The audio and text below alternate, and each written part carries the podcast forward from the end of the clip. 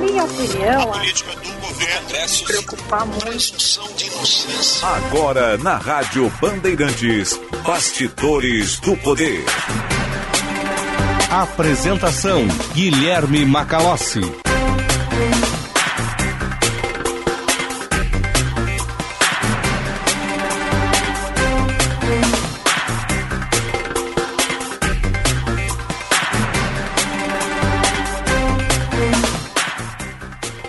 Estamos começando aqui nas ondas da Rádio Bandeirantes, mais uma edição do Bastidores do Poder. Muito boa tarde. Eu sou o Guilherme Macalossi. Vamos até às 16 horas com análise, opinião, informação e serviço. O Bastidores do Poder está no ar neste dia 12 de dezembro. Opa. Não, 12 de janeiro neste dia 12 de janeiro de 2022.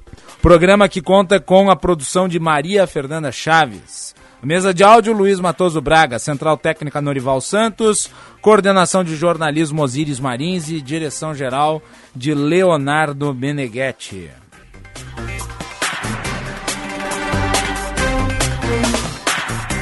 Você nos acompanha pelo sinal FM 94.9. Sintonize a Rádio Bandeirantes e nos acompanhe. Você também tem a opção de fazer o download do nosso aplicativo Band Rádios. No seu smartphone, leve a nossa programação na palma da sua mão para onde quer que você esteja. Band Rádios. Baixe no seu celular, selecione a Praça do Rio Grande do Sul, Band Porto Alegre. E claro, tem o nosso canal no YouTube, Band RS, youtube.com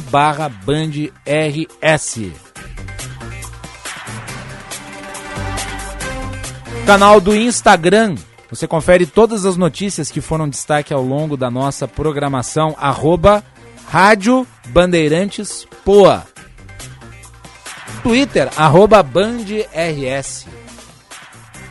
E a participação do público pelo WhatsApp. 980610949. Repetindo, 980610949. Nós já tivemos a atualização dos preços dos combustíveis, depois da elevação ontem anunciada pela Petrobras, 11 centavos no valor da gasolina. Eu pergunto para você que nos acompanha nos mais variados lugares aqui do estado do Rio Grande do Sul, você já sentiu o aumento? É, nós tivemos a diminuição sensível do preço da gasolina recentemente por conta do fim da majoração das alíquotas do ICMS mas essa diminuição já se perdeu, porque com o aumento registrado nas últimas 24 horas, nós tivemos uma nova elevação. Eu vi postos de gasolina aqui em Porto Alegre já praticando preço de 6,59. 6,49, uma média que vai aí de 10 centavos para mais ou para menos. Eu pergunto para você que nos acompanha, mande a sua mensagem 980610949 você já sentiu o aumento da gasolina aí na sua cidade? Envie o valor que você está pagando. Depois nós vamos ler aqui durante o programa. 980610949 é o Band Zap. Bastidores do Poder no Ar com o patrocínio da Escola Superior dos Oficiais da Brigada Militar e do Corpo de Bombeiros Militar. Realizando sonhos, construindo o futuro. E atenção para as últimas vagas para o curso preparatório do concurso de soldado da Brigada Militar é o valor de 299 reais. As informações no site esbm.org.br. Repetindo, esbm.org.br. E vamos começar o programa falando sobre Omicron. O Brasil registrou 73 mil novos casos em 24 horas. A média móvel do país segue com uma forte alta. Ao todo, o Brasil contabiliza 620.281 óbitos, 22 milhões 630 mil 142 casos registrados. A média móvel de novos casos conhecidos ficou acima de 44 mil por dia. É a maior registrada desde 29 de julho do ano passado. É, em seu pior momento, a curva da média móvel nacional chegou à marca de 77 mil 295 no dia 23 de junho de 2021. Nesta última terça-feira foram registrados, entretanto, 122 mortos, dando conta de uma cepa que ainda não se mostrou, ou pelo menos não mostra ser tão letal quanto as anteriores. Vamos rapidamente a Brasília. O ministro Marcelo Queiroga está falando sobre a, a nota técnica uh, em relação ao autoteste. Vamos ouvi-lo rapidamente. Os dados, caso positivo, ao Ministério da Saúde, é uma iniciativa que pode se somar ao esforço da, da, do Ministério da Saúde e do poder público de uma maneira geral. Trouxe o teste, pode testar, tem orientações, não é complexo. O que precisamos é de uma, de uma política para que se faça isso de maneira sincronizada e possa ser útil. Daí então o ministro Marcelo Queiroga falando sobre autoteste, daqui a pouco vamos destacar isso aqui durante o nosso programa. A Maria Fernanda Chaves traz os detalhes aí, há uma corrida em busca da terceira dose, a dose de reforço nos Estados Unidos chama Buster, né? A dose de reforço uh, que, segundo estudos, uh, tem um efeito maior sobre esta nova variante. Maria Fernanda, boa tarde. Os detalhes. Boa tarde, Macalossi. Boa tarde aos ouvintes da Rádio Bandeirantes. E a procura pela dose de reforço contra a Covid-19 disparou nos últimos dias no Brasil, durante a explosão de casos da doença impulsionada pela variante Ômicron. O número diário de vacinas aplicadas no país é o maior desde o início dessa fase da campanha. A curva começou a crescer mais vertiginosamente em 4 de janeiro, dias depois de começarem a pipocar os grupos inteiros infectados após as festas de fim de ano, né? Chegando a 478 mil doses nessa segunda, se considerada a média móvel dos sete dias anteriores. A corrida aos postos de imunização tem dois motivos principais, segundo os especialistas. Primeiro, mais gente alcançando a sua data de reforço, em 18 de dezembro, o Ministério da Saúde reduziu o intervalo entre as aplicações de 5 para 4 meses, o que ampliou esse, gru esse grupo. E o segundo motivo é o medo, né? As buscas pelo termo terceira dose no Google, por exemplo, dobraram entre a última semana de dezembro e a primeira de janeiro. O interesse por todas as palavras relacionadas ao assunto, como terceira dose Pfizer e dose de reforço Covid, teve um aumento repentino. Os dados reunidos pelo consórcio de veículos de imprensa com origem nas secretarias estaduais de saúde, mostram que o estado de São Paulo é o que mais puxa alta, representando metade dos reforços aplicados no país nos últimos dias. E Minas Gerais vem em seguida, correspondendo a 17%. Apesar da corrida pelo reforço, os especialistas afirmam que o ritmo da aplicação ainda segue abaixo do esperado. O Brasil tem hoje apenas 14% da população com a vacina extra. 78% receberam ao menos uma dose e 68% completaram o primeiro ciclo, Macalossi. Muito bem, muito obrigado, Maria Fernanda Chaves. Nós vamos conversar com um atuante parlamentar na área da saúde, o deputado federal pelo PP do Rio Grande do Sul, Pedro Westphalen, que já está na linha. Boa tarde, deputado. Como vai o senhor? Boa tarde, Macalossi. Boa tarde, nossos amigos da Band. Prazer muito grande falar com vocês. Um tema, um tema difícil, não é? Sim tema que há dois anos vem nos assolando, assolando o mundo. Estamos aprendendo a lidar com essa doença, agora com essa variante, o Omicron. Mas eu vejo na Band aí aquele jornalismo propositivo, responsável, trazendo esse tema à discussão, informações, sem, sem que haja pânico a respeito do que está acontecendo. Nós hoje já sabemos manusear um pouco melhor isso. Uhum. Mas é fundamental batermos diariamente nesse tema aí, sim, uma, uma Parabéns aí pelo, muito obrigado, deputado, e obrigado por ter atendido o convite da nossa produção, formulado hoje pela manhã. Uh, mas eu acho oportuna a sua participação nesse momento, porque o senhor tem tratado muito da questão. Uh, eu gostaria, uh, primeiro, né, vamos, vamos nos concentrar na questão vacina. A Maria Fernanda coloca, colocou aí os números da busca pela terceira dose. o senhor acredita que há uma dificuldade maior na vacinação de reforço?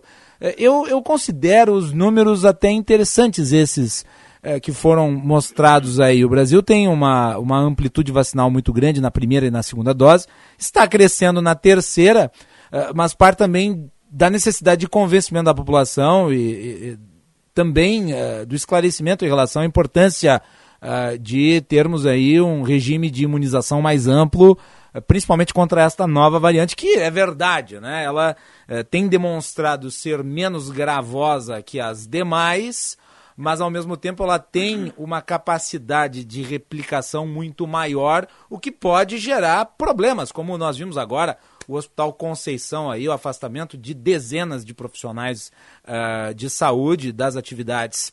A sua avaliação?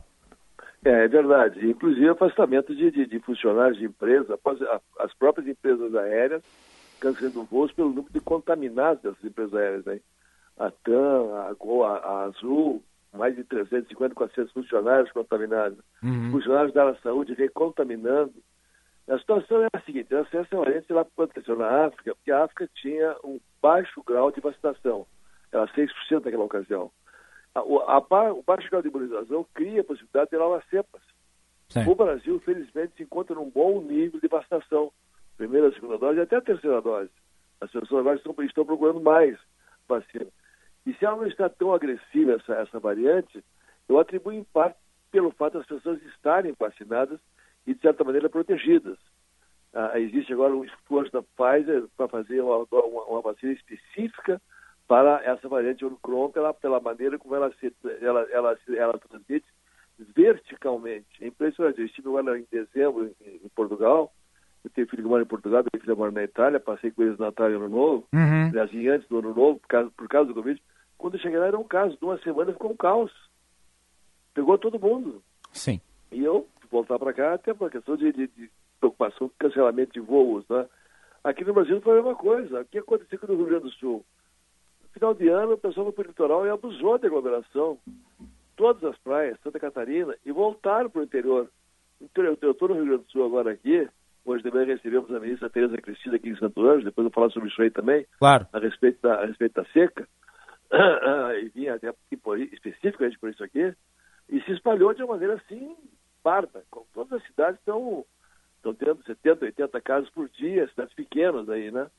Ah, a preocupação que se tem é como ela transmite muito para muitos, né, embora 2, 1 a 2% complique, como é muita gente, poderá ter muita interação. Claro. Lá em São Paulo subiu muito, mil por cento as internações nos hospitais privados e públicos. Isso. Nos Estados Unidos, onde já está se registrando quase um milhão e meio de casos por dia, há um número de 140 mil pessoas no sistema de saúde. É muita gente. É muita gente. E, ao mesmo tempo, os funcionários da saúde adoecendo. Além Sim. do estresse permanente do enfermeiro, do técnico, eles estão pegando Covid e tem que se afastar. Então, é, é um momento de precaução, de cautela. Eu até tinha roteiros agora desse final de semana, ah, aqui na Grande Santa Rosa, na região Celeiro, e nas missões, cancelei. Cancelei, vou fazer um certo resguardo, né? Vou estar trabalhando por telefone, vou nas reuniões, tem que ir, ah, não vou parar me atirando, até porque o Covid precisa que a gente faça essa atividade, não se pode deixar de fazer. O que nós temos que fazer é, é, é, é retomar os cuidados. A, a, patologia não passou, a pandemia está aí, parecia que tinha passado, mas não tinha passado. Isso que é está acontecendo aqui era previsto que aconteceria, era previsto que ia acontecer, está acontecendo. Ah, ah, nós temos que também ah despolitizar essa discussão, fazer como tu faz aí, traz a opinião de quem conhece, ouve pessoas, escuta, faz as pessoas analisarem. Uma polêmica muito grande sobre a vacina para crianças de 5, 11 anos. Eu fui relator de um projeto de lei antes da pandemia, noutro contexto, em que falava sobre, sobre a importância e a obrigatoriedade da vacinação em crianças a, a, a, e responsabilizava os pais que não vacinassem, até porque faz parte da ECA, o Estatuto da Criança e Adolescente. É a obrigatoriedade de vacinas, as vacinas tradicionais, Sim. que são usadas há, há, há, há, décadas no Brasil e que, por não serem usadas, nós tivemos a volta da, do sarampo. Em 2018, o Brasil perdeu o, a condição de país livre do sarampo. Ah, então, isso. Agora veio o Covid, a vacina para crianças, fizeram uma guerra por causa da lei. Não tem nada a ver com a vacina do Covid. Mas é escutem os cientistas. Vacine quem quer vacinar o seu filho. Eu recomendo que vacine, mas vacine quem quer vacinar. Até porque realmente a vacina é nova, é uma nova vacina nova, cientificamente comprovadamente boa, mas como existem grupos cientistas que são contra e grupos que são a favor, não pai e mãe que avaliem, né? O que acontece é que as crianças estão pegando e estão internando. Então cada um toma a sua decisão, não é? mas não radicalismo. Mas é aquela velha história, né, deputado Pedro Westphalen? Nunca se trata de uma decisão puramente individual, porque o pai e a mãe que decidem Coletivo. não vacinar. É importante dizer isso. O pai e a mãe que decidem não vacinar o filho e o levam à escola colocam a, os filhos das, ou, dos outros pais em risco. Mas como se trata de uma vacina nova, Bacalossi, né, que tem toda essa, essa polêmica, muito mais política que técnica, uhum. mas existem cientistas defendendo a, a, a, a, vacina e outros estão defendendo, uh, a gente tem que ter também a responsabilidade de fazer com que eu tenho um neto na Itália, o Giovanni tem oito anos, a mãe vacinou. E eu aplaudia ela, né? mas vacinou por decisão dela minha filha Graziela e o pai, o Marcos, lá, né? Os outros dois têm menos de 5 anos, aí não vacinaram ainda. Mas ah, ah, não se pode, se tem esse exemplo para dizer que não se pode polemizar. Em relação às vacinas tradicionais, o pai que não vacina um filho de poliomielite está cometendo um crime. Está cometendo crime. Eu, tenho, eu, tenho, eu sou da época da poliomielite deixar a gente com paralisia infantil. Foi erradicado por causa da vacina. Sim. Então existem vacinas e vacinas. O governo está fazendo certo, está colocando à disposição a orientação é para fazer. Se não fosse para fazer, eu não colocaria à disposição. Mas é muito claro que a minha posição em relação a isso aí, a vacina de criança, o pai e a mãe decidem com o seu médico. Ah, Acho agora... que deve fazer. Acho que deve fazer. Agora me parece que haverá, né, uma adesão maciça à vacinação Acho de crianças, né? Os... Acho, que, acho que sim. Os... Acho que sim. Mas como estão polemizando... Há pesquisas em relação a isso, né? Mas claro, é ser colocado no mercado sem estudos. Mas como, como nós temos que distensionar isso aí, eu tenho que deixar isso muito claro para que as pessoas não usem argumentos para se, para se, se, se, se externar um, um, ódio, uma raiva em cima de uma coisa só vai prejudicar. Nós temos que entender que a vacina hoje é responsável, grande parte, pela não violência do Omicron. Sim. Pela não hospitalização em UTIs, em hospitais. É, as pessoas, 90% das pessoas que estão internadas são aquelas que não vacinaram. É só ir nas UTIs e nos hospitais, no exterior e aqui. Quem não vacinou adoece tem muito mais chance de complicar. Eu tive a morte em julho por duas doses e não morri pela vacina. Se eu tivesse dado, teria morrido. Então, a vacina é extremamente importante. Eu luto por isso aí. Eu vou lutar por isso aqui. Ah, ah, acho que, que, quem não se vacina tem que compreender que, tem que, que, que o bem coletivo é maior, tem que submeter algumas regras e não participar de certos eventos também. Não quer se vacinar, muito bem. Se for contaminado e está tá isento, tá bom. Mas se não foi, poxa, você vai colocar em risco a coletividade, uhum. né? Então, vamos ter que ter assim, muita responsabilidade em cima disso aqui. É, eu vou tentar fazer sempre a despolitização desse processo, continuar trabalhando muito. Eu faço parte da Comissão Externa de Vacinação. Eu fui relator da medida provisória, Bacalós, que trouxe para o Brasil a possibilidade de ter mais vacinas. E hoje estamos nesse estágio, fruto daquele trabalho. Nós tínhamos só quatro certificadoras credenciadas, passamos para 11 nos critérios do relatório que eu fiz, com muita dificuldade, aprovado unanimemente na Câmara e sancionado em seguida ah, pelo presidente e transformado já em, em, em, uma ação hoje que nos dá a condição dos países que mais vacinam no mundo. Isso é muito importante. Agora, deixa eu aproveitar e lhe perguntar. Uh, o senhor menciona o presidente da República uh, e, e uma parte considerável dessa politização parte dele mesmo. Uhum. Nessa questão que se levantou em relação à vacinação uh, das crianças, é, é, é, possível dizer que os, os obstáculos foram criados a partir da resistência do presidente da República. Não acho que ele está cumprindo o papel que é, é contraproducente, inclusive, uh, para a amplitude vacinal que é promovida pelo governo? Está fazendo todo o esforço para comprar vacinas, está comprando, gastou, gastou quase 20 bilhões na, pandemia para o Covid?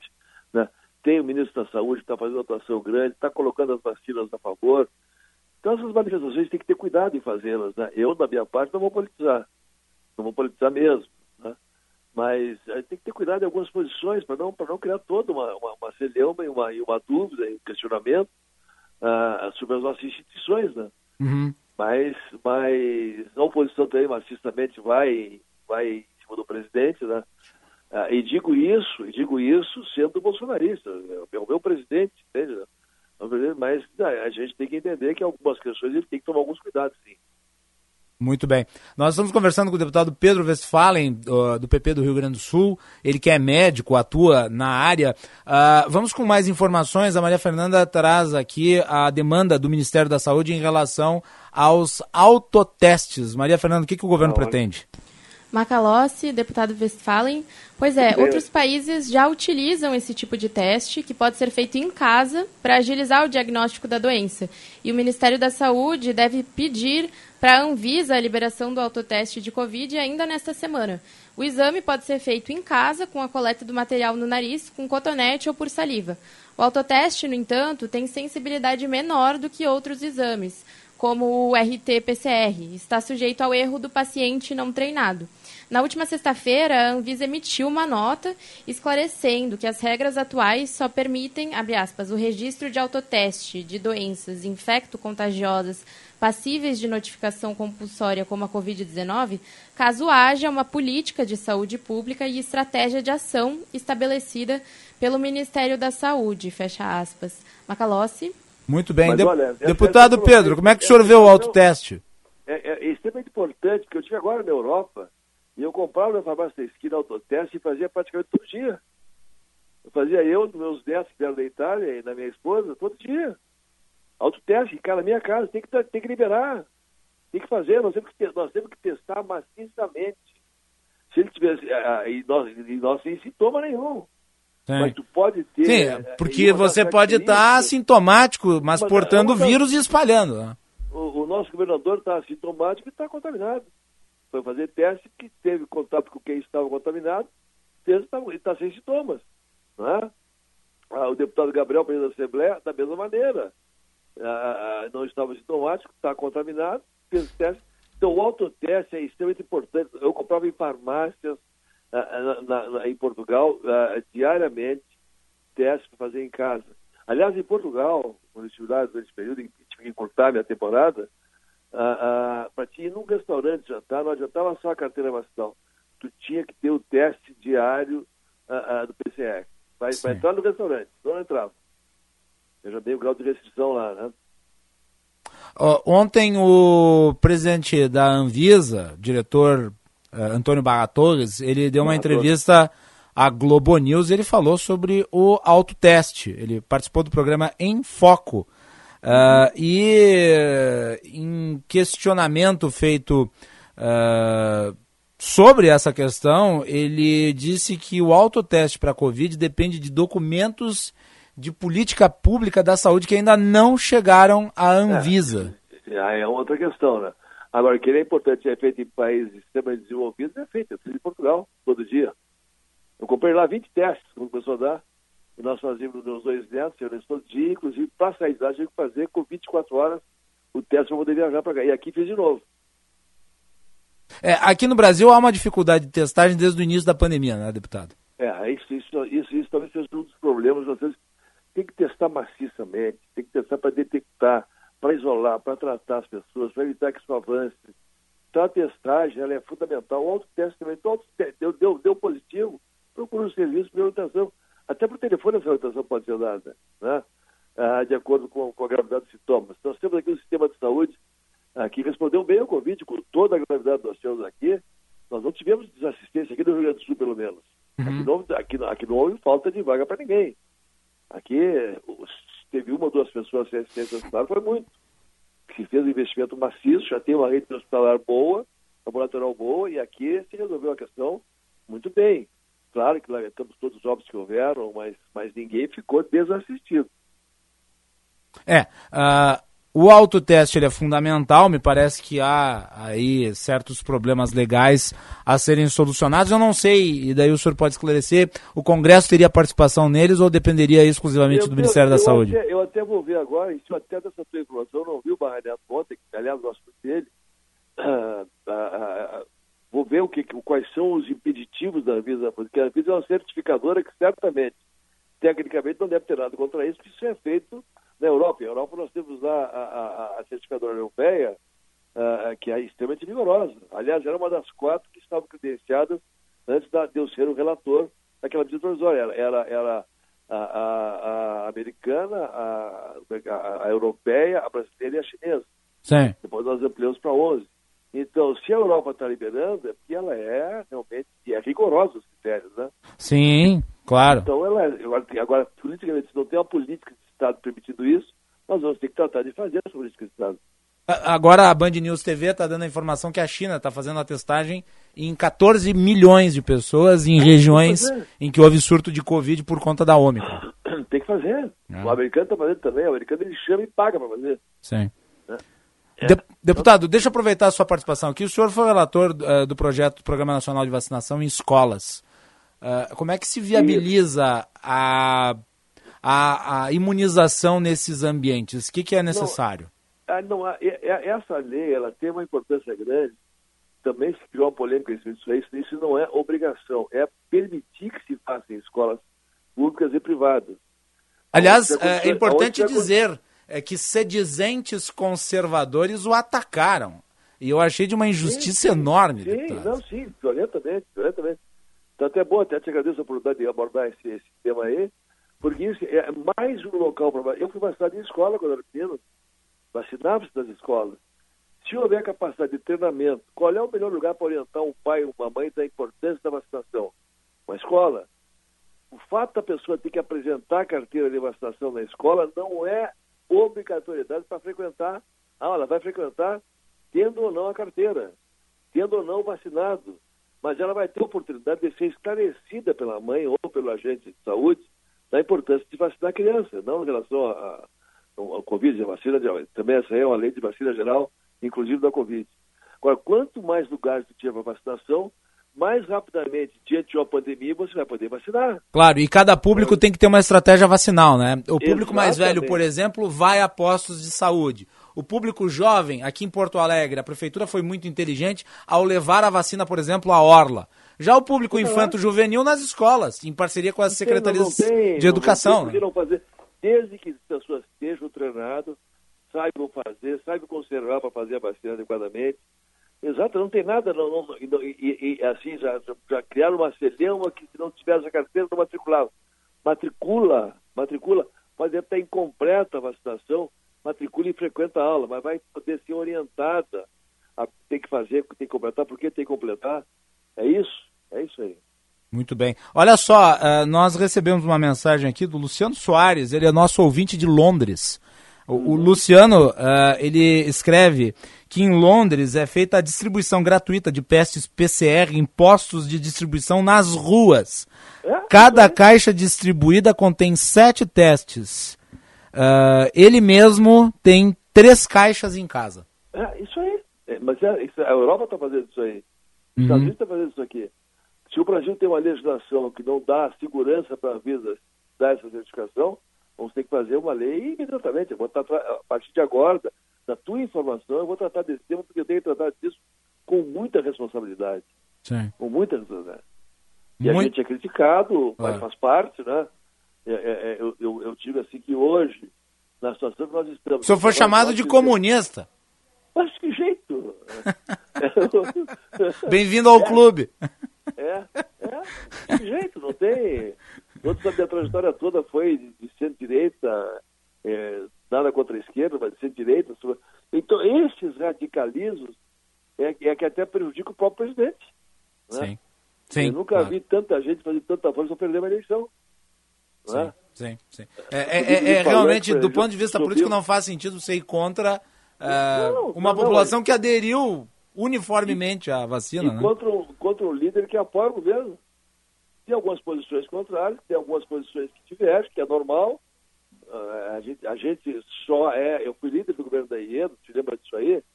E muitas vezes eu com o governador e dei minha opinião de, de atuações que não estavam boas. Ela escutava toda a educação, então ela escutava algumas, outras não. Acho que foi uma grande governadora, uma das melhores governadoras do Estado, sem dúvida nenhuma. Fez grandes reformas do Estado. Mas eu dizia a ela o que achava que o líder tinha que dizer. E que eu, eu quero que o meu amigo me chame a atenção. Pedro, errou nisso. Vamos rever. Vamos rever, vamos retomar alguns caminhos.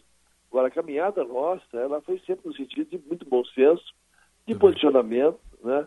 de centro-direita, eu vou continuar sendo.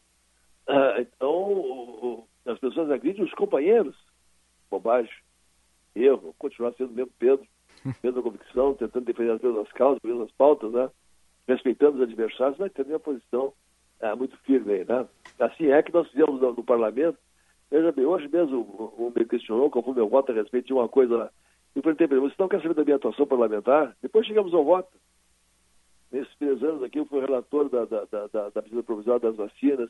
Eu fiz a lei 13992, que salvou o sistema de saúde assistencial do Brasil, dos hospitais, laboratórios, laboratórios de paz. Essa lei faz com que o governo federal pague integralmente aos hospitais, laboratórios, clínicas e a paz, mesmo não produzindo qualitativa e quantitativamente as metas. Isso salvou. Eu recebi telefonemas do Brasil inteiro, alguns até chorando, me agradecendo pela lei. As pessoas não querem saber disso aí. Eu fui presidente da comissão especial é, que conseguimos de maneira inédita, sem nenhuma emenda, convencer a Câmara e Senado a aprovar 1% de aumento dos fundos de participação municipal. Isso injeta diretamente, a partir do ano que vem, dinheiro dos municípios, a 1% em setembro, o que é muito dinheiro para muitos municípios. Uhum. Os menores municípios vão ganhar 500 mil reais, ah, vai ser gradativamente, no caixa livre, para usar no seu município. Né? Então, veja bem, eu te dei três ações, a relatoria das vacinas, a lei 13992 e outras se sucederam a ela, isso já valeria um mandato. As pessoas não perguntam, perguntam querem saber de um voto que eles não concordaram. Bom, e aborda a pergunta, vamos dar explicação, o eleitor merece isso aí. Mas e a atuação parlamentar? Está envolvido em alguma corrupção? Coisa? Não está envolvido. Então, Tudo bem. Peraí, vamos, vamos, vamos ter bom senso, né? Deputado, deixa eu aproveitar a sua participação aqui e falar de outro tema importante no dia de hoje. Daqui a pouco vamos dar destaque. A ministra da Agricultura, Tereza Cristina, no Rio Grande do Sul, o senhor se encontrou com ela. A estiagem, uh, o impacto no agro, uh, qual que foi o teor do seu encontro com ela durante essa passagem? Uh... Não, foi uma, foi uma, uma reunião muito boa lá em Santo Anjo, com, com todas as regiões envolvidas presentes, a FABURS presentes, o presidente Bonotto, né? as entidades, a Farsul, a, a, a, representação dos sindicatos trabalhadores rurais, a, a, a ProSoja, a, os, os, representantes das cooperativas, produtores rurais, prefeitos de todas as regiões, deputados federais, estava lá o Sanders, o Moreira, o Afonso Rei e eu, estava lá o Hernani Paula, representante da Assembleia, a, a, a, deputada Silvana, hoje secretária de Saúde, secretária de Agricultura do Estado, e a ministra trouxe consigo o staff da onde essas questões podem ser resolvidas. Reunião que ela veio com calma, uma pessoa que conhece o setor, conhece o segmento, muito bem, por sinal, né? Foi até uma, uma, uma, uma, uma fazenda onde tinha lá tambo leiteiro, que é um dos grandes problemas dessas vezes os animais estão ficando sem comida e sem água, e realmente isso é real. Ela foi em loco ver. Depois fomos para a URI, Universidade Regional, de, lá de, uh, regional, e aonde ela fez uma audiência, escutando a tudo e a todos, recebeu vários documentos do nosso deputado. Uh, uh, ao se manifestou, manifestar, mostrou conhecimento do setor, desde pequeno ela trabalha com agronegócio, né? é uma grande ministra, uh, deu algumas informações e, e, e, do que mais me, me, me, agradou foi do que ela disse, assim, resumindo as questões, que nós já passamos várias secas aí, e as reivindicações são as mesmas, por duas questões. Nós temos que resolver a questão uh, uh, da irrigação no Rio Grande do Sul e no Brasil. E o que impede isso são burocracias. Burocracias judiciais, legislativas, ambientais, e nós temos que aprender a armazenar água. Essa é uma questão que se nós não fizermos isso, daqui a dois anos vai ter outra seca, vai ser a mesma, a mesma reivindicação, a mesma corrida, a mesma luta para se socorrer aquele que é responsável pela economia do Brasil, produtor rural, pequeno, médio e grande, e que merece todo o nosso, nosso respeito. Inclusive, eu fui lá, mesmo tendo convite com muita gente, porque eu tinha que representar o produtor rural da minha região e do meu estado, e dar o nosso apoio com a nossa presença. E também quando ela se manifestou dizendo que esta crise no Rio Grande do Sul e em todo o Estado, ela tem que ser olhada fora da caixa. Fora da caixa quer dizer, não é, aquela, não é aquele padrão ah, de, de, de, de, que se atua numa seca normal. Não é uma seca normal. É muito grave. Sim. O estilo do Estado inteiro é muito grave, realmente muito grave. Então ela entendeu, ao ver localmente o que está acontecendo, escutar o que escutou, pacientemente, falou pacientemente, depois ficou, resolveu algumas questões ela, ela, ela, ela leva daqui todos os subsídios para tomar decisões lá. e vamos lá em Brasília formar um grupo de trabalho que eu quero fazer parte para buscar soluções para esses temas, uh, para um setor que sempre respondeu às crises nacionais, que é o setor primário. Muito bem. Deputado Pedro Westphalen, rapidamente aqui uma mensagem do Denis Arantes, de Três Lagoas. Ele pede que eu lhe pergunte qual é a sua posição em relação a uma eventual segunda temporada da CPI da Covid proposta pelo senador Randolfo Rodrigues. Se o não, senhor não puder ser breve. Não, não, tem nenhum sentido. Não tem nenhum sentido. Foi uma, foi uma, foi uma, uma CPI, ah, cumpriu sua função, saiu, não tem, não tem que voltar. Nós temos que combater, nós temos que combater a o Covid e, e esse ano eleitoral, isso aí certamente vai partir para a política, sem, sem CPI. Muito bem. Obrigado, deputado Pedro Westphalen. Sempre um prazer ouvi-lo e os nossos microfones ficam à disposição para um retorno. Muito obrigado, Macalós. Parabéns pelo seu programa, por abordar esse tema de maneira responsável, centrada, ouvindo a tudo e a todos. Quero agradecer a oportunidade do espaço que me desse aqui, mas nós temos como pessoa pública ligada ao setor saúde nosso gabinete virou uma referência nacional na saúde, está na nossa posição e dar as orientações que nós achamos que são cabíveis e necessárias nesse momento. Um forte abraço, longa vida, vamos juntos vencer o Covid. Muito bem, está aí então o deputado Pedro Westphalen, deputado federal, com forte atuação uh, na área da saúde, ele que é médico. E nós temos informações agora relativas à Coronavac. Uh, o presidente do Instituto Butantan de Mascovas uh, ele trouxe atualizações em relação à efetividade da vacina. Maria Fernanda, o que disse o diretor do Butantan? Macalossi, o presidente do Instituto Butantan, Dimas Covas, diz que dados científicos e epidemiológicos apontam que duas doses da Coronavac neutralizam a Omicron com mais eficiência que vacinas de RNA mensageiro, como a Pfizer. Foi um estudo publicado na última segunda-feira no jornal científico Emerging Microbes and Infections, aponta que a redução da eficácia da Coronavac frente ao Omicron foi de 12,5 vezes, enquanto vacinas de RNA mensageiro tiveram redução de 22 vezes, 30 vezes até 180 vezes. O estudo é preliminar, foi feito por três universidades, sendo uma delas da China e outra de Hong Kong, e analisou o plasma de 20 pacientes vacinados com as duas doses de Coronavac.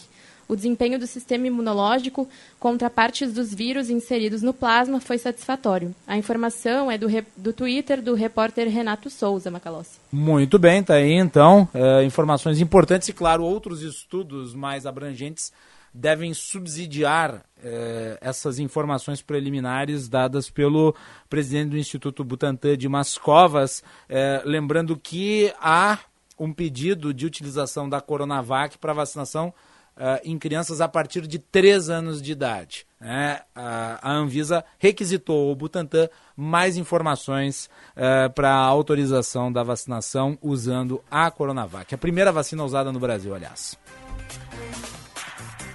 Agora 14 horas e 38 minutos, temperatura em Porto Alegre 32 graus e 3 décimos. O deputado Pedro Westphalen, quem nos acompanhou, ouviu ao fim, relatou o seu encontro com a ministra Tereza Cristina, que esteve aqui no Rio Grande do Sul analisando o cenário da seca, da estiagem que afeta não apenas o setor da, da agricultura, mas também é, a sociedade em geral, em virtude do desabastecimento de água, a falta de recursos hídricos nas barragens e nós temos o jornalista, repórter Eduardo Carvalho aqui no estúdio. Ele traz os detalhes, as informações da vinda da ministra Eduardo Carvalho. Boa tarde.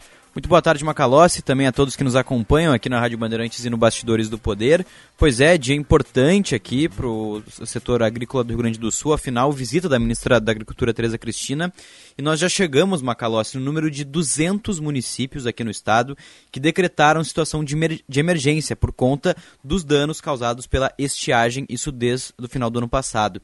As estimativas de algumas entidades gaúchas dão conta de perdas de até 20 bilhões de reais somente nas safras de soja e milho. Ou seja, é uma situação muito grave. Algumas cidades enfrentam problemas principalmente no abastecimento de água, esse cenário que é um pouco mais grave na região norte aqui do Rio Grande do Sul. Nessa quarta-feira, a a ministra da Agricultura, Tereza Cristina, esteve aqui no estado, visitou a região noroeste e afirmou que há um atraso cultural no país no que diz respeito à irrigação. Ela também disse que o motivo da visita é ouvir os produtores para assim poder tomar medidas em âmbito federal a respeito da estiagem. Vamos ouvi-la. Nós temos um atraso cultural em relação à irrigação por quê? Porque tem uns que acham que irrigar é tirar água do subsolo, muito pelo contrário. A irrigação, ela armazena, ela impede o desperdício da água que cai do céu. Então, eh, nós viemos aqui hoje muito mais ouvir vocês. Não viemos com soluções próprias. Anotei várias falas, vários itens para a gente levar para Brasília. Bom, Macalossi, durante essa visita, a ministra recebeu de entidades gaúchas do setor agrícola pedidos de medidas de enfrentamento à estiagem. No campus da Universidade Regional Integrada do Alto Uruguai Emissões, ela também ouviu ao apelo de diversos produtores rurais. As principais questões trazidas por eles dizem respeito a uma suspensão de 180 dias de todas as cobranças de financiamentos federais. Isso é um pedido dos produtores e também a abertura de créditos emergenciais. Dirceu Segato é produtor de soja e milho em Santo Ângelo, é um dos produtores que recebeu a ministra Tereza Cristina, mostrou para ela os danos da estiagem na sua safra. E segundo ele, as perdas no milho são praticamente irreversíveis. Vamos ouvir o produtor Dirceu Segato de Santo Ângelo. A soja, a soja hoje 50% que é o que todo mundo está comentando aí, 50% hoje, né? Mas é, já quebrou, essa não tem. Tem soja plantada em novembro, está um palmo de altura, está começando a florar e não tem tendência, o primeiro dia de chuva vai passar o ciclo, né? E com isso ele não vai produzir. E as contas vai chegar, né? Bom, Macalossi, em Santo Ângelo, né, município visitado pela ministra Tereza Cristina, as perdas causadas pela falta de chuva já chegam em 190 milhões de reais. Só para a gente trazer um pouco da agenda da ministra Tereza Cristina, ela que já não está mais no Rio Grande do Sul, vai em direção agora a Chapecó, no oeste de Santa Catarina, segue em uma agenda na situação da estiagem. Também é importante a gente trazer que essa situação de falta de chuvas no estado deve permanecer até o final de semana. Não tem nenhuma previsão de chuvas, de, de precipitações significativas até a sexta-feira. E a gente tem também aquela massa de ar quente que vai trazer temperaturas muito elevadas no Rio Grande do Sul. Inclusive pode bater recorde de temperatura, chegando a 43 graus em algumas regiões. Então é uma situação que deve ainda piorar nos próximos dias, viu, Macalossi? Muito bem, tá aí os detalhes da vinda da ministra Tereza Cristina aqui no Bastidores do Poder. Uh, Eduardo Carvalho, muito obrigado e a qualquer momento você tem prioridade aqui com as informações da reportagem. Combinado, Macalossi. A gente vai seguir acompanhando. À tarde, no Tempo Real, também a gente amplia um pouco mais sobre a visita da ministra Tereza Cristina e essa situação da estiagem aqui no estado. Muito bem, tá aí então, 14 horas 42 minutos. Temperatura em Porto Alegre, 32 graus. Você participa do Bastidores do Poder através do WhatsApp 980610949. 980610949. Nós estamos convidando o público a se manifestar sobre a gasolina, a elevação do preço. Ontem foi anunciado 11 centavos de reajuste. Você está pagando quanto? Quanto você está pagando no litro de gasolina? Você já sofreu uh, em relação à atualização? Uh, está pagando mais? Já está contabilizado aí? Veja só, o nosso ouvinte, o Wagner Rogério de Alpestre, ele diz que o preço ali na sua região é de 7,49. E daí ali é até comum comprar a prazo, que pode chegar a 8,20 ou 8,50 de não saber até quando aguenta esses aumentos. Obrigado, Wagner. Vamos com as informações do trânsito. Vem aí, Josh Pittencourt. Serviço Bandeirantes. Repórter Aéreo. Tá querendo alugar, comprar ou vender um imóvel? Tem que olhar no Quinto Andar, a maior imobiliária digital do Brasil, quintoandar.com.br. Muito boa tarde, Macalossi, a todos aqui no Bastidores do Poder. Há pouco, um carro e um ônibus bateram na Bento Gonçalves, próximo a Nelson Zang, causando bastante lentidão em direção ao centro. Teve feridos nessa ocorrência, o SAMU, bombeiros, Brigada Militar e também IPTC foram acionados. Quem puder pode optar pela Ipiranga nesse trecho da Bento que tem bastante lentidão ainda. Movimentação em geral é abaixo da média em Porto Alegre, região metropolitana, e já foi encerrado o içamento do vão móvel da Ponte do Guaíba previsto para essa tarde, trânsito liberado entre a capital e a região das ilhas. Está querendo alugar, comprar ou vender um imóvel? Tem que olhar no Quinto Andar, a maior imobiliária digital do Brasil, quintoandar.com.br. Macalossi. Aí, informações do trânsito com o Josh Bittencourt. Daqui a pouco tem a previsão do tempo. Vamos falar sobre o calorão que está chegando aqui no Bastidores do Poder com o patrocínio da Escola Superior dos oficiais da Brigada Militar e do Corpo de Bombeiros Militar, realizando sonhos, construindo o futuro. Nosso programa no ar através do sinal 94.9 pelo aplicativo Band Rádios. Canal no YouTube Band RS. Mande a sua mensagem 980610949. 980610949. Vamos ao Morumbi com o repórter Bandeirantes. Repórter Bandeirantes. 2h45. O presidente do PDT afirma que a candidatura de Ciro Gomes à presidência é irreversível. Na série de entrevistas à Rádio Bandeirantes com líderes de partidos, Carlos Lupe negou que haja um racha dentro do partido e que a escolha por Ciro como o nome para disputar a presidência não foi tomada com base em pesquisas eleitorais, mas sim por alinhamento com o projeto político do PDT. Com todo respeito, eu quero saber quem é que faz essa briga quem é que participa dessa briga. Porque no jornalismo tem muito isso. Fala assim, está dividida a bancada e não diz o nome. Então é uma espécie de briga anônima ou fake news. Divergências, diferenças vamos ter. Por isso o nome é partido, né? é parte de um todo. Agora, briga não existe. Pode ter divergência aqui e acolá, mas o partido está muito unido em torno de um projeto nacional de desenvolvimento que o Ciro representa. Questionado se Ciro Gomes disputará votos com o ex-juiz Sérgio Moro, ex-ministro também, o, ex o presidente do PDT reforçou o convite que Ciro tem feito pelas redes sociais para um debate entre os candidatos. O Ciro representa, ele encarna, ele coloca a voz, ele dá face a esse projeto e nós acreditamos que o que tenha de adversário, nós temos que fazer debate.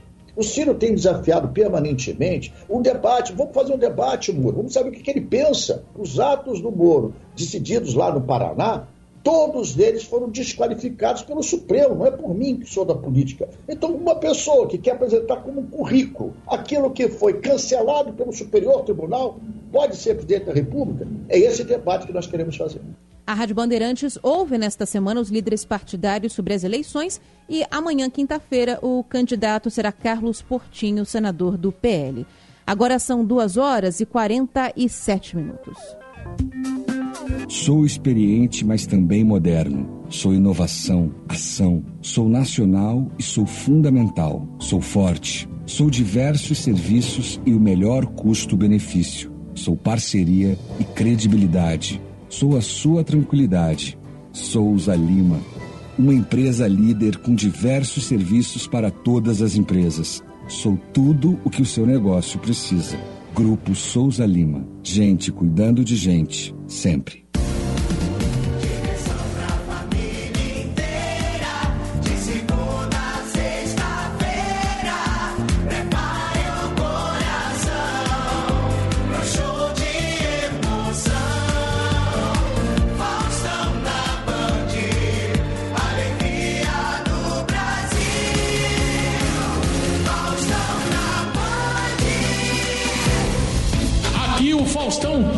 Avisar vocês que a partir do dia 17 tem Faustão de volta à TV Bandeirantes. De segunda a sexta-feira, às 8h30, logo depois do Jornal da Band.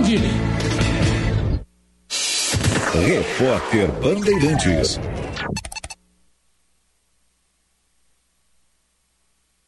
Venha fazer parte do primeiro curso de Direito do Brasil com conteúdo voltado ao ingresso nas carreiras militares. Seja um oficial da Brigada Militar ou do Corpo de Bombeiros e garanta um futuro brilhante, capacitando você a ingressar em uma das principais carreiras jurídicas do Estado. Uma promoção da Escola Superior dos Oficiais da Brigada Militar do Corpo de Bombeiros e da Faculdade João Paulo II. Acesse o site ESBM, realizando sonhos, construindo o futuro.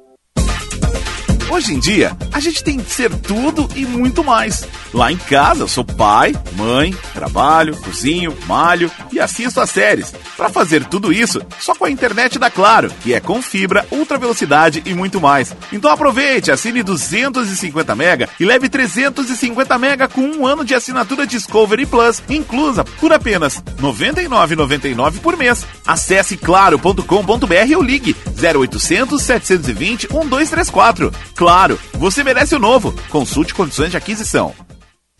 Afinal, você sabe o que a Fé Comércio faz pela sua empresa? Com quase 100 sindicatos empresariais filiados em todo o estado, você e sua empresa têm muitos benefícios em representatividade e serviços que impulsionam os negócios. Oferecemos as melhores vantagens em seguros de vida, gestão inteligente de vale transporte e cartões alimentação e refeição, além de soluções para exportação e certificação digital. Saiba mais em fecomércio-rs.org.br ou no sindicato da sua região. Kia Stonic. O primeiro híbrido para você circular com muito mais economia. Motor capa 1.0 turbo GDI com 120 cavalos de potência. Faróis de LED, central multimídia com tela de 8 polegadas e espelhamento sem fio para smartphones. Disponível a pronta entrega na Sam Motors. Vá até a Avenida Ipiranga 8113 ou Avenida Ceará 370.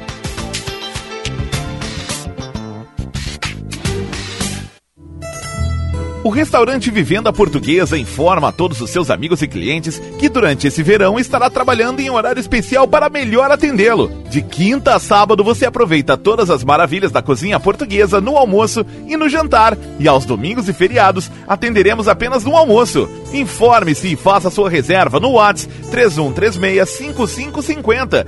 3136-5550. Vivenda Portuguesa. Uma casa portuguesa, com certeza.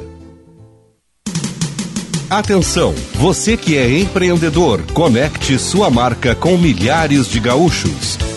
Anuncie na Band RS. Divulgue sua empresa ou produtos em nossos veículos. Aqui você encontra soluções de comunicação para o seu negócio. Junte sua marca com nossos comunicadores e com os veículos da Band RS. Para saber mais, ligue 51 21 0104 14 ou envie um e-mail para comercialrs@band.com.br. Bandeirantes, fechada com você, fechada com a verdade.